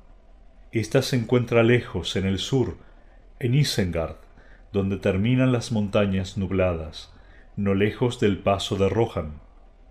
Y Boromir os dirá que se trata de un gran valle abierto entre las montañas nubladas y las estribaciones septentrionales de Ere de Nimrais, las montañas blancas de su país. Pero Isengard es un círculo de rocas desnudas que rodea un valle como un muro, y en medio de ese valle hay una torre de piedra llamada Orthanc. No fue edificada por Sarman, sino por los hombres de Númenor en otra época, y es muy elevada y tiene muchos secretos. Sin embargo, no parece ser obra de verdaderos artesanos. Para llegar a ella hay que atravesar necesariamente el círculo de Isengard, y en ese círculo hay sólo una puerta. Tarde una noche llegué a esa puerta, como un arco amplio en la pared de roca y muy custodiado. Pero los guardias de la puerta ya habían sido prevenidos y me dijeron que Saruman estaba esperándome. Pasé a caballo bajo el arco y la puerta se cerró en silencio a mis espaldas, y de pronto tuve miedo, aunque no supe por qué. Seguí a caballo hasta la torre de Orthanc y tomé la escalera que llevaba a Saruman. Y allí él salió a mi encuentro y me condujo a una cámara alta. Llevaba puesto un anillo en el dedo. Así que has venido, Gandalf, me dijo gravemente, pero parecía tener una luz blanca en los ojos como si ocultara una risa fría en el corazón. Sí, he venido, dije, he venido a pedirte ayuda, Saruman el Blanco. Y me pareció que este título lo irritaba. ¿Pero qué me dices, Gandalf el Gris? Se burló. ¿Ayuda? Pocas veces se ha oído que Gandalf el Gris pidiera ayuda. Alguien tan astuto y tan sabio que va de un lado a otro por las tierras metiéndose en todos los asuntos, le conciernan o no. Lo miré asombrado. Pero si no me engaño, dije, hay cosas ahora que requieren la unión de todas nuestras fuerzas. Es posible, me dijo, pero este pensamiento se te ha ocurrido tarde. ¿Durante cuánto tiempo, me pregunto, estuviste ocultándome a mí, cabeza del concilio, un asunto de la mayor gravedad? ¿Qué te trae de tu escondite en la comarca? Los nueve han salido otra vez, respondí. Han cruzado el río. Así me dijo Radagast. Radagast el pardo, rió Saruman y no ocultó su desprecio. Radagast el domesticador de pajaritos, Radagast el simple, Radagast el tonto. Sin embargo, la inteligencia le alcanzó para interpretar el papel que yo le asigné, pues has venido, y ese era todo el propósito de mi mensaje. Y aquí te quedarás, Gandalf el Gris, y descansarás de tus viajes pues yo soy Saruman el sabio, Saruman el hacedor de anillos, Saruman el multicolor. Lo miré entonces y vi que sus ropas, que habían parecido blancas, no lo eran, pues estaban tejidas con todos los colores, y cuando él se movía las ropas cambiaban y refulgían, como irisadas, confundiendo la vista. Me gusta el blanco, le dije el blanco, se mofó. Está bien para el principio. La ropa blanca puede teñirse, la página blanca puede descubrirla de letras, la luz blanca puede quebrarse. Y entonces ya no es blanca, dije, y aquel que quiebra algo para averiguar qué es, ha abandonado el camino de la sabiduría. No necesitas hablarme como uno de esos simplones que tienes por amigos, dijo Saruman, no te he hecho venir para que me instruyas, sino para darte una posibilidad. Se puso de pie y comenzó a declamar como si estuviera diciendo un discurso ensayado muchas veces. Los días antiguos han terminado, los días medios ya están pasando, los días jóvenes comienzan ahora. El tiempo de los elfos ha quedado atrás, pero el nuestro está ya muy cerca, el mundo de los hombres que hemos de gobernar. Pero antes necesitamos poder para ordenarlo todo como a nosotros nos parezca y alcanzar ese bien que sólo los sabios entienden. Saruman se acercó y me habló en voz más baja. Y escucha, Gandalf, mi viejo amigo y asistente. Digo nosotros, y podrás ser nosotros si te unes a mí. Un nuevo poder está apareciendo. Contra él no nos servirán de nada las viejas alianzas. Ya no podemos poner nuestras esperanzas en los elfos o el moribundo Númenor. Hay una sola posibilidad para ti, para nosotros. Tenemos que unirnos a ese poder. Es el camino de la prudencia, Gandalf. Hay esperanzas de ese modo. La victoria del poder está próxima y habrá grandes recompensas para quienes lo ayuden. A medida que el poder crezca, también crecerán los amigos probados, y los sabios como tú y yo podríamos con paciencia llegar al fin a dominarlo, a gobernarlo.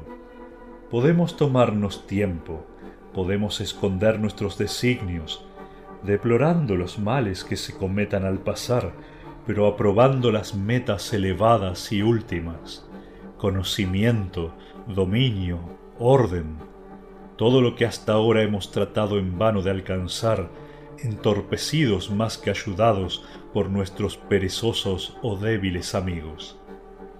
No tiene por qué haber, no habrá ningún cambio real en nuestros designios, solo en nuestros medios.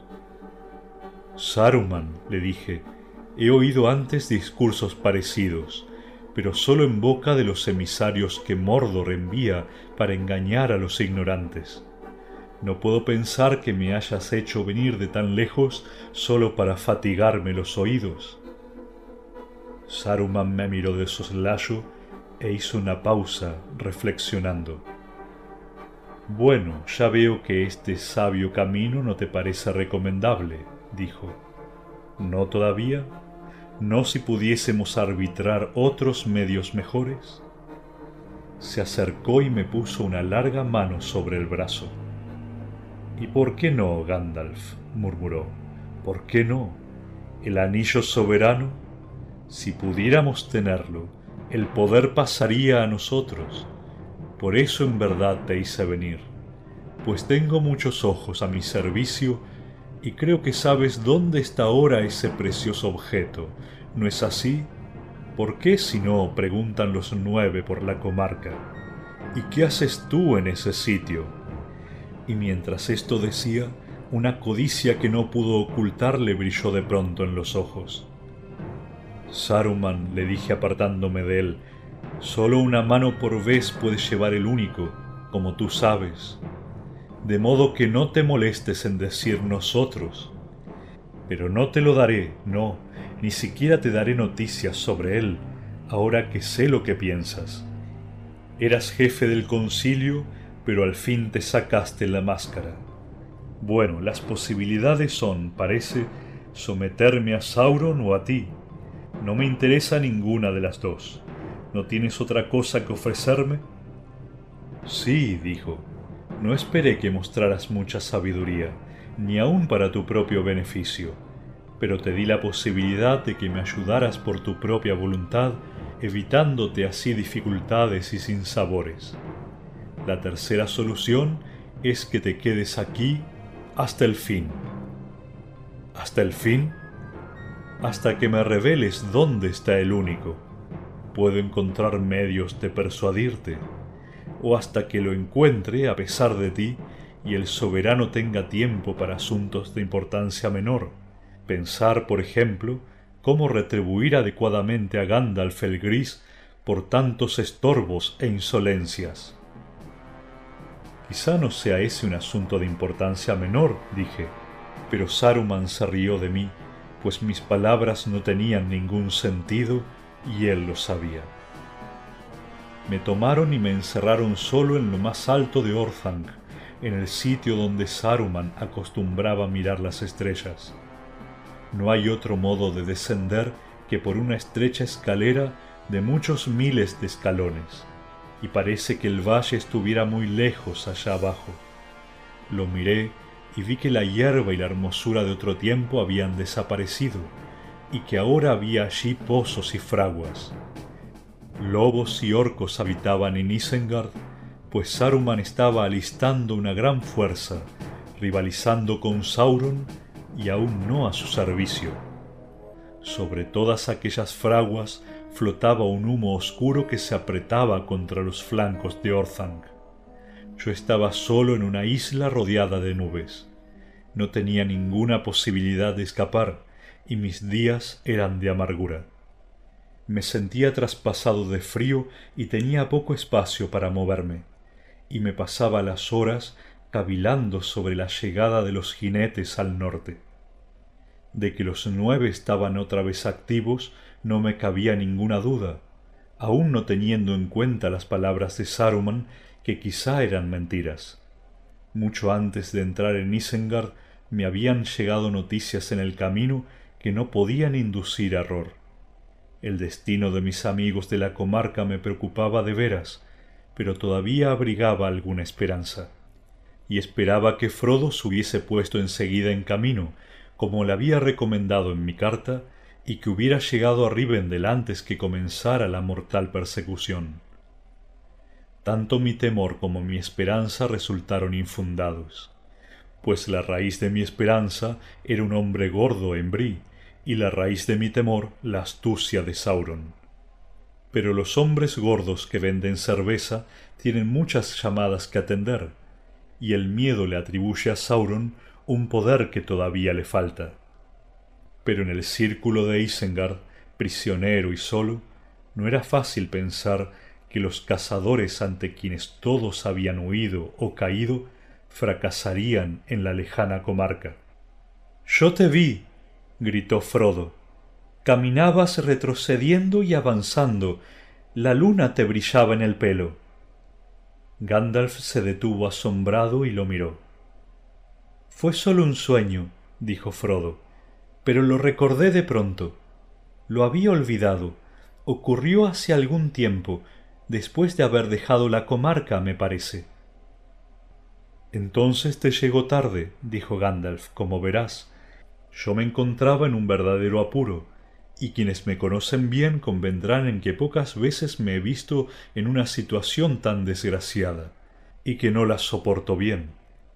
Gandalf el gris, cazado como una mosca en la tela traicionera de una araña. Sin embargo, aun las arañas más hábiles pueden dejar un hilo flojo. Temí al principio, como Saruman sin duda se había propuesto, que Radagast hubiese sucumbido también. Sin embargo, yo no había llegado a distinguir nada malo en la voz o en los ojos de Radagast el día de nuestro encuentro. Si así no hubiese sido, yo no habría ido nunca a Isengard, o habría ido con más cuidado. Eso mismo pensó Saruman, y no había confesado sus propósitos y había engañado al mensajero. De cualquier modo hubiera sido inútil tratar de que el honesto Radagast apoyara la traición. Me buscó de buena fe y por eso me convenció. Esto fue la ruina del plan de Saruman, pues Radagast no tenía razones para no hacer lo que yo le había pedido, y cabalgó hacia el bosque negro donde contaba con viejos amigos. Y las águilas de las montañas volaron lejos y alrededor, y vieron muchas cosas, la concentración de lobos y el alistamiento de orcos, y los nueve jinetes que iban de acá para allá por las tierras, y oyeron rumores de la huida de Gollum, y enviaron un mensajero para que me llevara esas noticias. Así ocurrió que una noche de luna, ya terminado el verano, Guaihir, el señor de los vientos, la más rápida de las grandes águilas, llegó de pronto a Orthanc y me encontró de pie en la cima de la torre.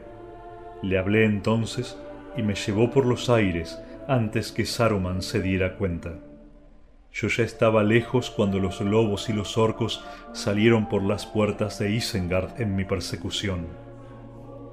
¿Hasta dónde puedes llevarme? le pregunté a Guaihir.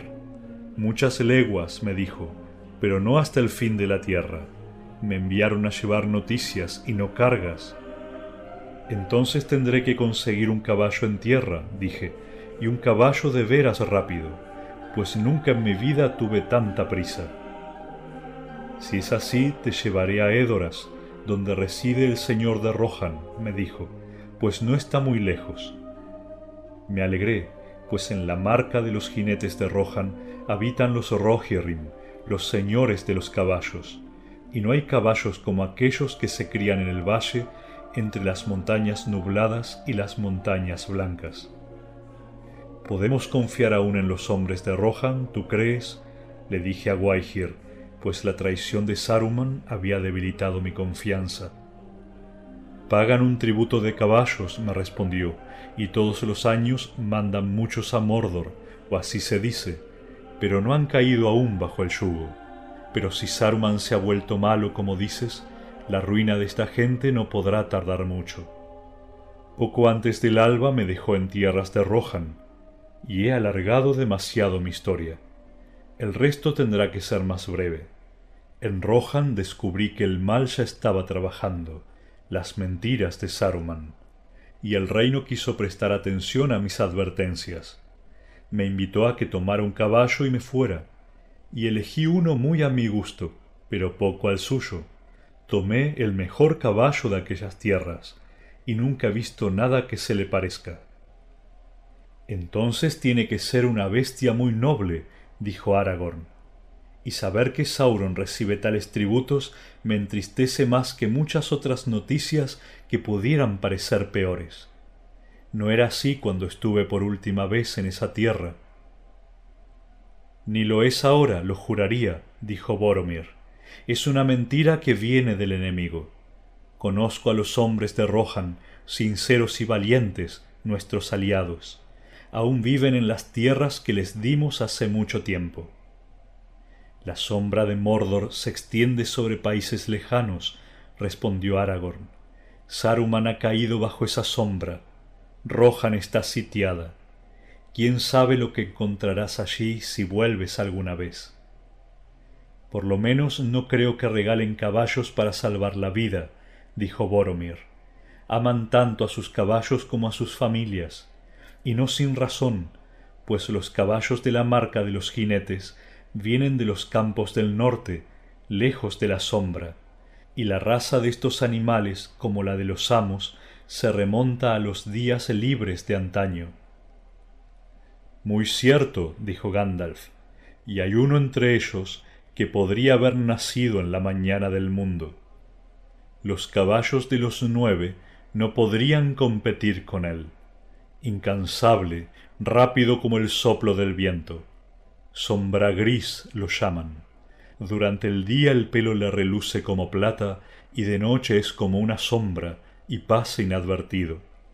Tiene el paso leve, nunca un hombre lo había montado antes, pero yo lo tomé y lo domé, y me llevó tan rápidamente que yo ya había llegado a la comarca cuando Frodo estaba aún en las quebradas de los túmulos, aunque salí de Rohan cuando él dejaba Hobbiton. Pero el miedo crecía en mí mientras cabalgaba. A medida que iba hacia el norte me llegaban noticias de los jinetes, y aunque les ganaba terreno día a día, siempre estaban delante de mí. Habían dividido las fuerzas, supe. Algunas quedaron en las fronteras del este, no lejos del Camino Verde, y otras invadieron la comarca desde el sur. Llegué a Hobbiton y Frodo ya había partido, pero cambié unas palabras con el viejo Gamgee, demasiadas palabras y pocas pertinentes, tenía mucho que decirme de los defectos de los nuevos propietarios de Bolsón Cerrado. No soporto los cambios, dijo, no a mi edad, y menos aún los cambios para peor. Cambios para peor, repitió varias veces. Peor es fea palabra, le contesté, y espero que no vivas para verlo. Pero entre toda esta charla alcancé a oír al fin que Frodo había dejado Hobbiton una semana antes, y que un jinete negro había visitado la colina esa misma noche. Me alejé al galope, asustado. Llegué a los gamos y lo encontré alborotado, activo como un hormiguero que ha sido removido con una vara. Fui a Cricaba y la casa estaba abierta y vacía, pero en el umbral encontré una capa que había sido de Frodo. Entonces y por un tiempo perdí toda esperanza. No me quedé a recoger noticias que me hubiesen aliviado, y corrí tras las huellas de los jinetes. Eran difíciles de seguir, pues se separaban en muchas direcciones y al fin me desorienté. Me pareció que uno o dos habían ido hacia Brí, y allá fui yo también, pues se me habían ocurrido unas palabras que quería decirle al posadero. Mantecona lo llaman, pensé, si es culpable de esta demora, le derretiré toda la manteca asándolo a fuego lento a ese viejo tonto. Él no esperaba menos, pues cuando me vio cayó redondo al suelo y comenzó a derretirse allí mismo. ¿Qué le hiciste? gritó Frodo alarmado. Fue realmente muy amable con nosotros e hizo todo lo que pudo. Gandalf rió. No temas, dijo. No mordí y ladré muy poco tan contento como estaba yo con las noticias que le saqué cuando se le fueron los temblores que abracé al buen hombre. Yo no entendía cómo habían pasado las cosas, pero supe que habías estado en Brí la noche anterior y que esa misma mañana habías partido con Trancos. Trancos, dije con un grito de alegría. Sí, señor, temo que sí, señor, dijo Mantecona malentendiéndome. No pude impedir que se acercara a ellos y ellos se fueron con él, actuaron de un modo muy raro todo el tiempo que estuvieron aquí. Tercos, diría yo.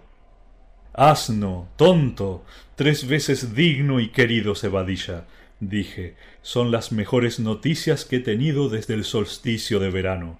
Valen por lo menos una pieza de oro. Que tu cerveza se beneficie con un encantamiento de excelencia insuperable durante siete años, dije. Ahora puedo tomarme una noche de descanso, la primera desde no sé cuánto tiempo. De modo que pasé allí la noche, preguntándome qué habría sido de los jinetes. En se habían visto sino dos o tres, parecía, aunque esa noche oímos más. Cinco por lo menos llegaron del oeste, y echaron abajo las puertas, y atravesaron Brí como un viento que aúlla.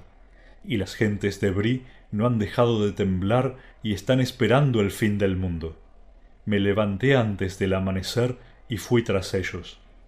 No estoy seguro, pero yo diría que fue esto lo que ocurrió. El capitán de los jinetes permaneció en secreto al sur de Brí, mientras dos de ellos cruzaban la aldea y cuatro más invadían la comarca. Pero luego de haber fracasado en Brí y Cricaba, llevaron las noticias al capitán, descuidando un rato la vigilancia del camino, donde sólo quedaron los espías. Entonces el capitán mandó a algunos hacia el este, cruzando la región en línea recta, y él y el resto fueron al galope a lo largo del camino, furiosos. Corrí hacia la cima de los vientos, y llegué allí antes de la caída del sol en mi segunda jornada desde Brie, y ellos ya estaban allí. Se retiraron enseguida, pues sintieron la llegada de mi cólera, y no se atrevían a enfrentarla mientras el sol estuviese en el cielo. Pero durante la noche cerraron el cerco y me sitiaron en la cima de la montaña, en el antiguo anillo de Amonsul. Fue difícil para mí en verdad. Una luz y una llama semejantes no se habían visto en la cima de los vientos desde las hogueras de guerra de otras épocas. Al amanecer escapé de prisa hacia el norte. No podía ser otra cosa era imposible encontrarte en el desierto, Frodo, y hubiese sido una locura intentarlo con los nueve pisándome los talones. De modo que tenía que confiar en Aragorn. Yo esperaba desviar a algunos de ellos y llegar a Rivendell antes que tú, y enviar ayuda. Cuatro jinetes vinieron detrás de mí, pero se volvieron al cabo de un rato y me pareció que iban hacia el vado. Esto ayudó un poco, pues eran solo cinco y no nueve cuando atacaron tu campamento. Llegué aquí al fin siguiendo un camino largo y difícil, remontando el Fonte Gris y cruzando los páramos de Etem y descendiendo desde el norte. Tardé casi quince días desde la cima de los vientos, pues no es posible cabalgar entre las rocas en las colinas de los trolls y despedí a Sombra Gris. Lo envié de vuelta a su amo, pero una gran amistad ha nacido entre nosotros, y si lo necesito vendrá a mi llamada. Y así sucedió que llegué a Rivendell solo tres días antes que el anillo, y las noticias del peligro que corría ya se conocían aquí, lo que era buena señal. Y esto, Frodo, es el fin de mi relato. Que Elrond y los demás me perdonen que haya sido tan extenso. Pero esto nunca había ocurrido antes, que Gandalf faltara una cita y no cumpliera lo prometido. Había que dar cuenta de un suceso tan raro al portador del anillo, me parece. Bueno, la historia ya ha sido contada del principio al fin. Henos aquí reunidos y he aquí el anillo. Pero no estamos más cerca que antes de nuestro propósito. ¿Qué haremos? Hubo un silencio. Luego Elrond habló otra vez. Las noticias que conciernen a Saruman son graves, dijo, pues confiamos en él y está muy enterado de lo que pasa en los concilios. Es peligroso estudiar demasiado a fondo las artes del enemigo, para bien o para mal. Mas tales caídas y traiciones hay, han ocurrido antes. De los relatos que hoy hemos oído, el de Frodo me parece el más raro. He conocido pocos hobbits, aparte de Bilbo aquí presente, y creo que no es quizá una figura tan única y peculiar como yo había pensado. El mundo ha cambiado mucho desde mis últimos viajes por los caminos del oeste. Los tumularios los conocemos bajo muchos nombres, y del bosque viejo se han contado muchas historias. Todo lo que queda de él es un macizo en lo que era la frontera norte. Hubo un tiempo en que una ardilla podía ir de árbol en árbol desde lo que es ahora la comarca hasta las tierras brunas al oeste de Isengard. Por esas tierras yo viajé una vez y conocí muchas cosas extrañas y salvajes. Pero había olvidado a Bombadil, si es en verdad éste el mismo que caminaba hace tiempo por los bosques y colinas y ya era el más viejo de todos los viejos. No se llamaba así a la sazón, Yarwain Benadar lo llamábamos, el más antiguo y el que no tiene padre, aunque otras gentes lo llamaron de otro modo. Fue Forn para los enanos, Orald para los hombres del norte, y tuvo muchos otros nombres. Es una criatura extraña, pero quizá debiéramos haberlo invitado a nuestro concilio. No hubiese venido, dijo Gandalf ¿No habría tiempo aún de enviarle un mensaje y obtener su ayuda? preguntó Erestor. Parece que tuviera poder aún sobre el anillo. No, yo no lo diría así, respondió Gandalf. Diría mejor que el anillo no tiene poder sobre él. es su propio amo, pero no puede cambiar el anillo mismo, ni quitarle el poder que tiene sobre otros. Y ahora se ha retirado a una región pequeña, dentro de los límites que él mismo ha establecido, aunque nadie puede verlos, esperando quizá a que los tiempos cambien, y no dará un paso fuera de ellos. Sin embargo, dentro de esos límites, nada parece amedrentarlo, dijo Erestor. ¿No tomaría él el anillo guardándolo allí, inofensivo para siempre? No, dijo Gandalf, no voluntariamente. Lo haría si la gente libre del mundo llegara a pedírselo, pero no entendería nuestras razones. Y si le diésemos el anillo lo olvidaría pronto, o más probablemente lo tiraría. No le interesan estas cosas. Sería el más inseguro de los guardianes, y esto solo es respuesta suficiente. De cualquier modo, dijo Glorfindel, enviarle el anillo sería solo posponer el día de la sentencia. Vive muy lejos, no podríamos llevárselo sin que nadie sospechara, sin que nos viera algún espía. Y aunque fuese posible, tarde o temprano, el Señor de los Anillos descubriría el escondite y volcaría allí todo su poder. ¿Bombadil solo podría desafiar todo ese poder? Creo que no. Creo que al fin, si todo lo demás es conquistado, Bombadil caerá también, el último, así como fue el primero, y luego vendrá la noche. Poco sé de Yarwain excepto el nombre, dijo Galdor, pero Glorfindel pienso tiene razón. El poder de desafiar al enemigo no está en él, a no ser que esté en la tierra misma.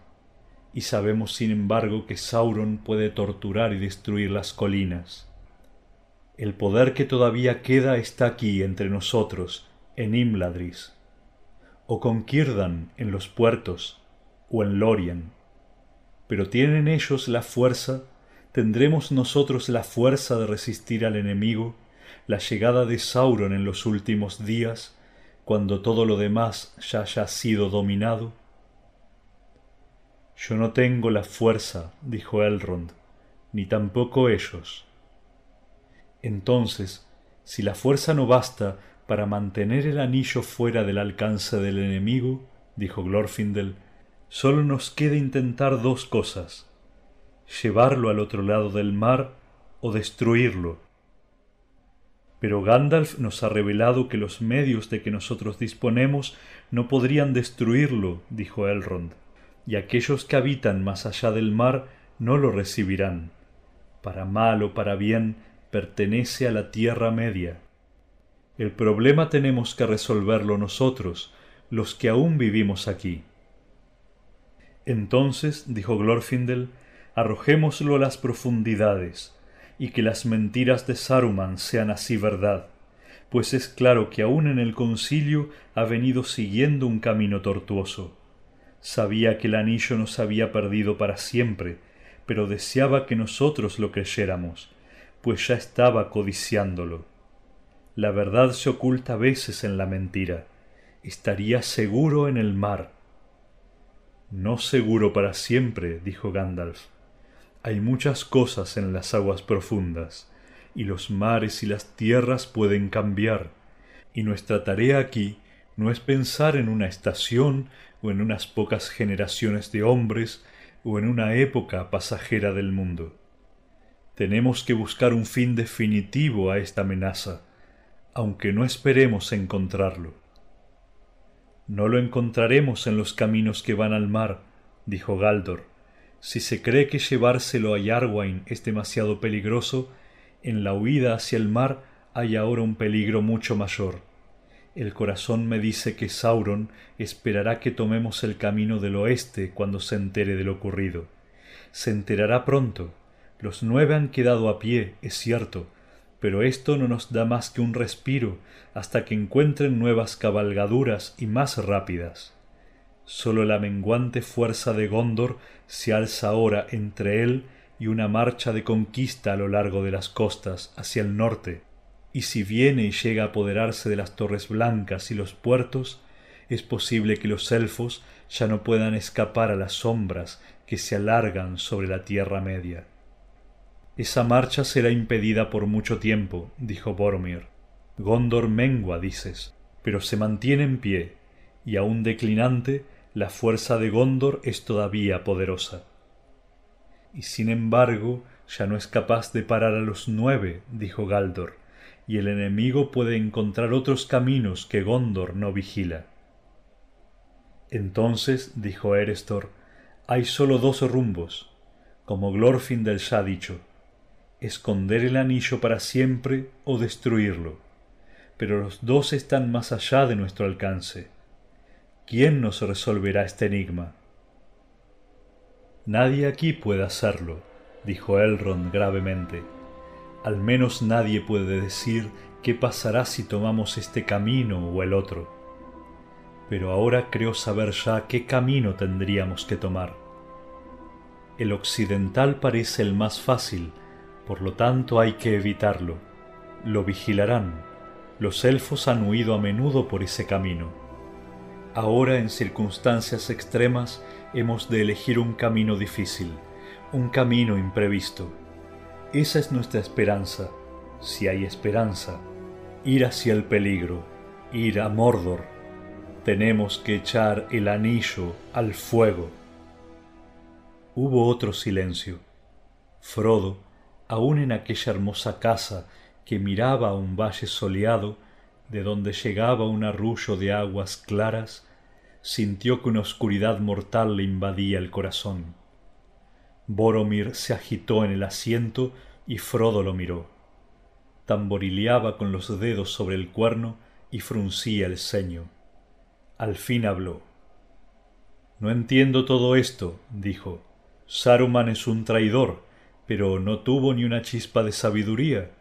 ¿Por qué habláis siempre de ocultar y destruir? ¿Por qué no pensar que el gran anillo ha llegado a nuestras manos para servirnos en esta hora de necesidad? Llevando el anillo, los señores de los libres podrían derrotar al enemigo. Y esto es lo que él teme, a mi entender. Los hombres de Gondor son valientes y nunca se someterán, pero pueden ser derrotados. El valor necesita fuerza ante todo, y luego un arma. Que el anillo sea vuestra arma, si tiene tanto poder como pensáis. Tomadlo y marchad a la victoria. Ay, no, dijo Elrond, no podemos utilizar el anillo soberano. Esto lo sabemos ahora demasiado bien le pertenece a Sauron, pues él lo hizo solo y es completamente maléfico. La fuerza del anillo, Boromir, es demasiado grande para que alguien lo maneje a voluntad, salvo aquellos que ya tienen un gran poder propio. Pero para ellos encierra un peligro todavía más mortal. Basta desear el anillo para que el corazón se corrompa. Piensa en Saruman, si cualquiera de los sabios derrocara con la ayuda del anillo al señor de Mordor, empleando las mismas artes que él, terminaría instalándose en el trono de Sauron y un nuevo señor oscuro aparecería en la tierra. Y esta es otra razón por la que el anillo tiene que ser destruido. En tanto esté en el mundo, será un peligro aún para los sabios, pues nada es malo en un principio, ni siquiera Sauron lo era.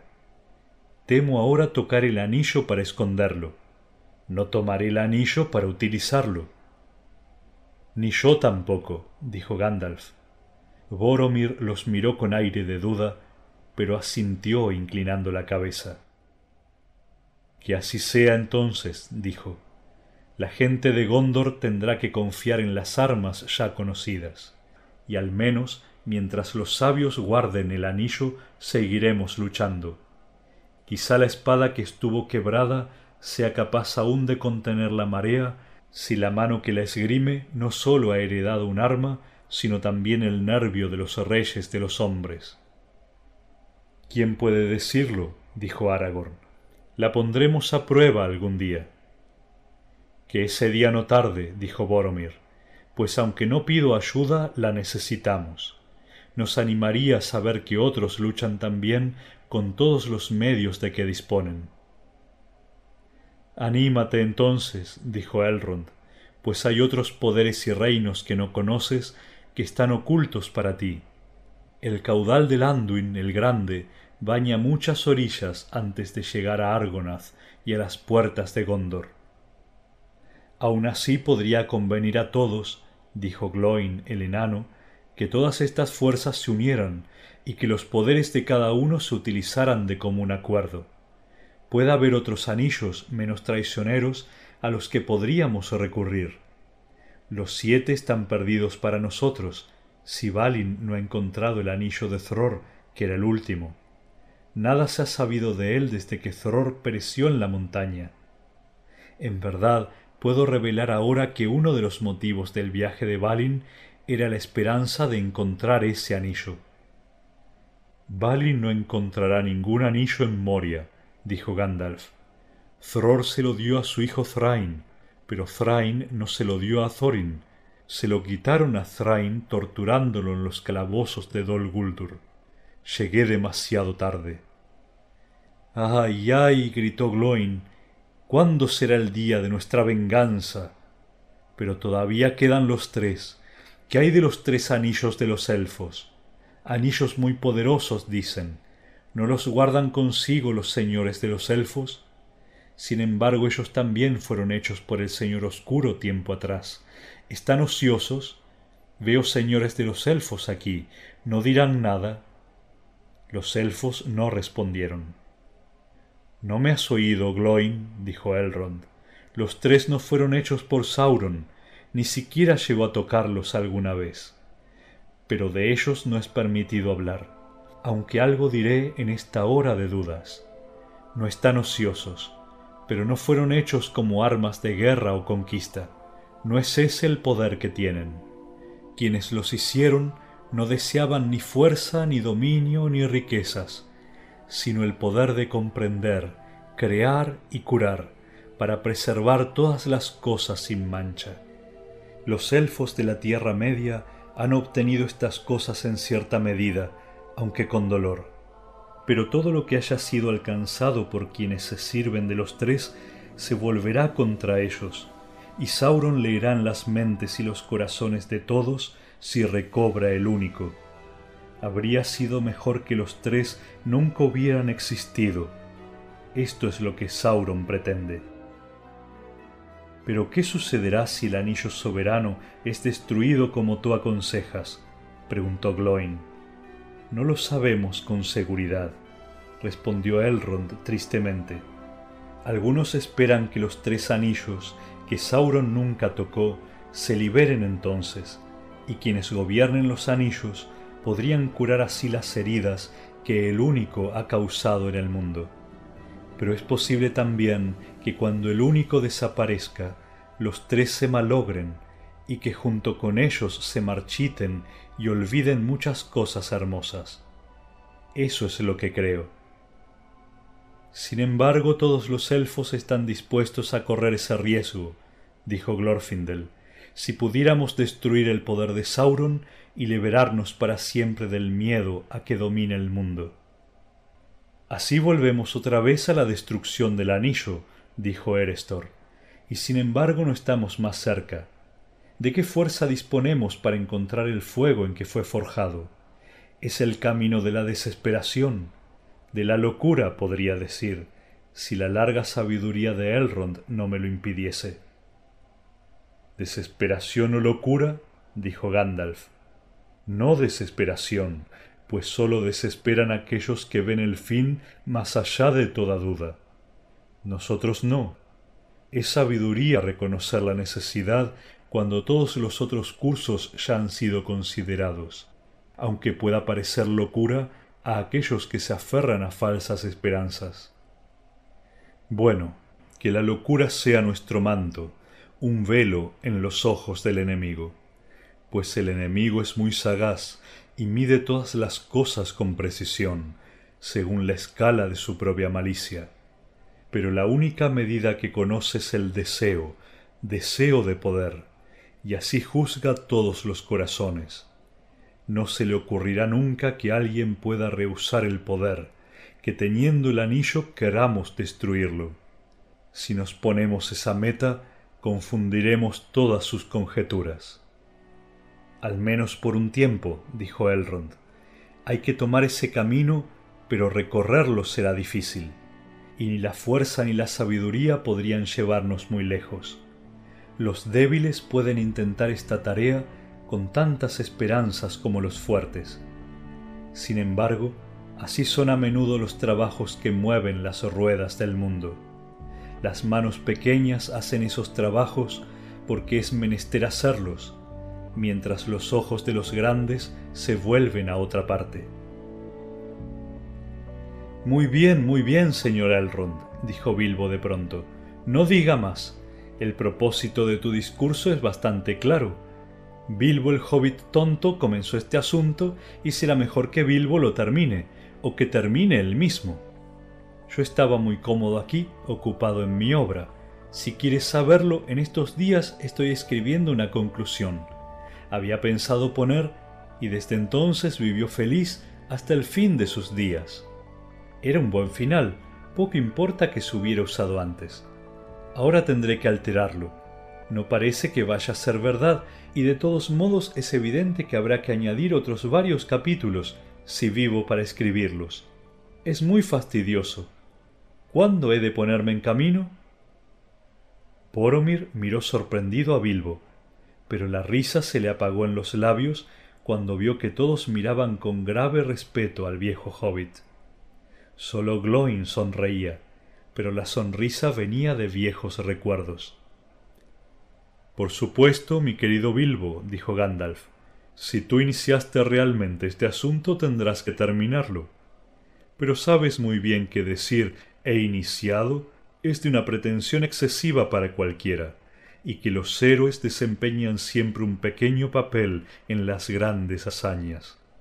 No tienes por qué inclinarte, sabemos que tus palabras fueron sinceras, y que bajo esa apariencia de broma nos hacías un ofrecimiento valeroso. Pero que supera tus fuerzas, Bilbo. No puedes empezar otra vez. El problema ha pasado a otras manos si aún tienes necesidad de mi consejo, te diría que tu parte ha concluido, excepto como cronista. Termina el libro y no cambies el final. Todavía hay esperanza de que sea posible, pero prepárate a escribir una continuación cuando ellos vuelvan. Bilbo rió. No recuerdo que me hayas dado antes un consejo agradable, dijo. Como todos tus consejos desagradables han resultado buenos, me pregunto si este no será malo. Sin embargo, no creo que me quede bastante fuerza o suerte como para tratar con el anillo. Ha crecido y yo no. Pero dime, ¿a quién te refieres cuando dices ellos? A los mensajeros que llevarán el anillo. Exactamente. ¿Y quiénes serán? Eso es lo que el concilio tiene que decidir, me parece, y ninguna otra cosa. Los elfos se alimentan de palabras, y los enanos soportan grandes fatigas. Yo soy solo un viejo hobbit y extraño la comida del mediodía. ¿Se te ocurren algunos nombres o lo dejamos para después de comer? Nadie respondió. Sonó la campana del mediodía. Nadie habló tampoco ahora. Frodo echó una ojeada a todas las caras, pero no lo miraban a él. Todo el concilio bajaba los ojos, como sumido en profundos pensamientos.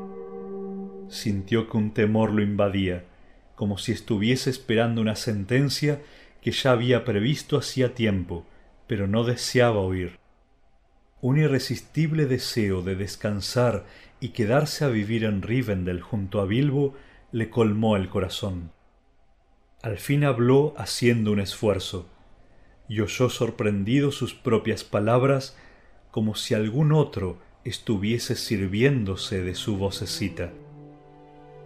Yo llevaré el anillo, dijo, aunque no sé cómo. Elrond alzó los ojos y lo miró, y Frodo sintió que aquella mirada penetrante le traspasaba el corazón. Si he entendido bien todo lo que he oído, dijo Elrond, creo que esta tarea te corresponde a ti, Frodo y si tú no sabes cómo llevarla a cabo, ningún otro lo sabrá. Esta es la hora de quienes viven en la comarca, de quienes dejan los campos tranquilos para estremecer las torres y los concilios de los grandes. ¿Quién de todos los sabios pudo haberlo previsto? Y si son sabios, ¿por qué esperarían saberlo antes que sonara la hora? Pero es una carga pesada, tan pesada que nadie puede pasársela a otro. No la pongo en ti, pero si tú la tomas libremente, te diré que tu elección es buena. Y aunque todos los poderosos amigos de los elfos de antes, Hador y Hurin, y Turin y Beren mismo aparecieran juntos aquí, tu lugar estaría entre ellos. ¿Pero usted lo enviará solo, señor? gritó Sam, que ya no pudo seguir conteniéndose y saltó desde el rincón donde había estado sentado en el suelo. No, por cierto, dijo Elrond, volviéndose hacia él con una sonrisa. Tú lo acompañarás al menos. No parece fácil separarte de Frodo, aunque él haya sido convocado a un concilio secreto y tú no. Sam se sentó, enrojeciendo y murmurando. En un bonito enredo nos hemos metido, señor Frodo, dijo meneando la cabeza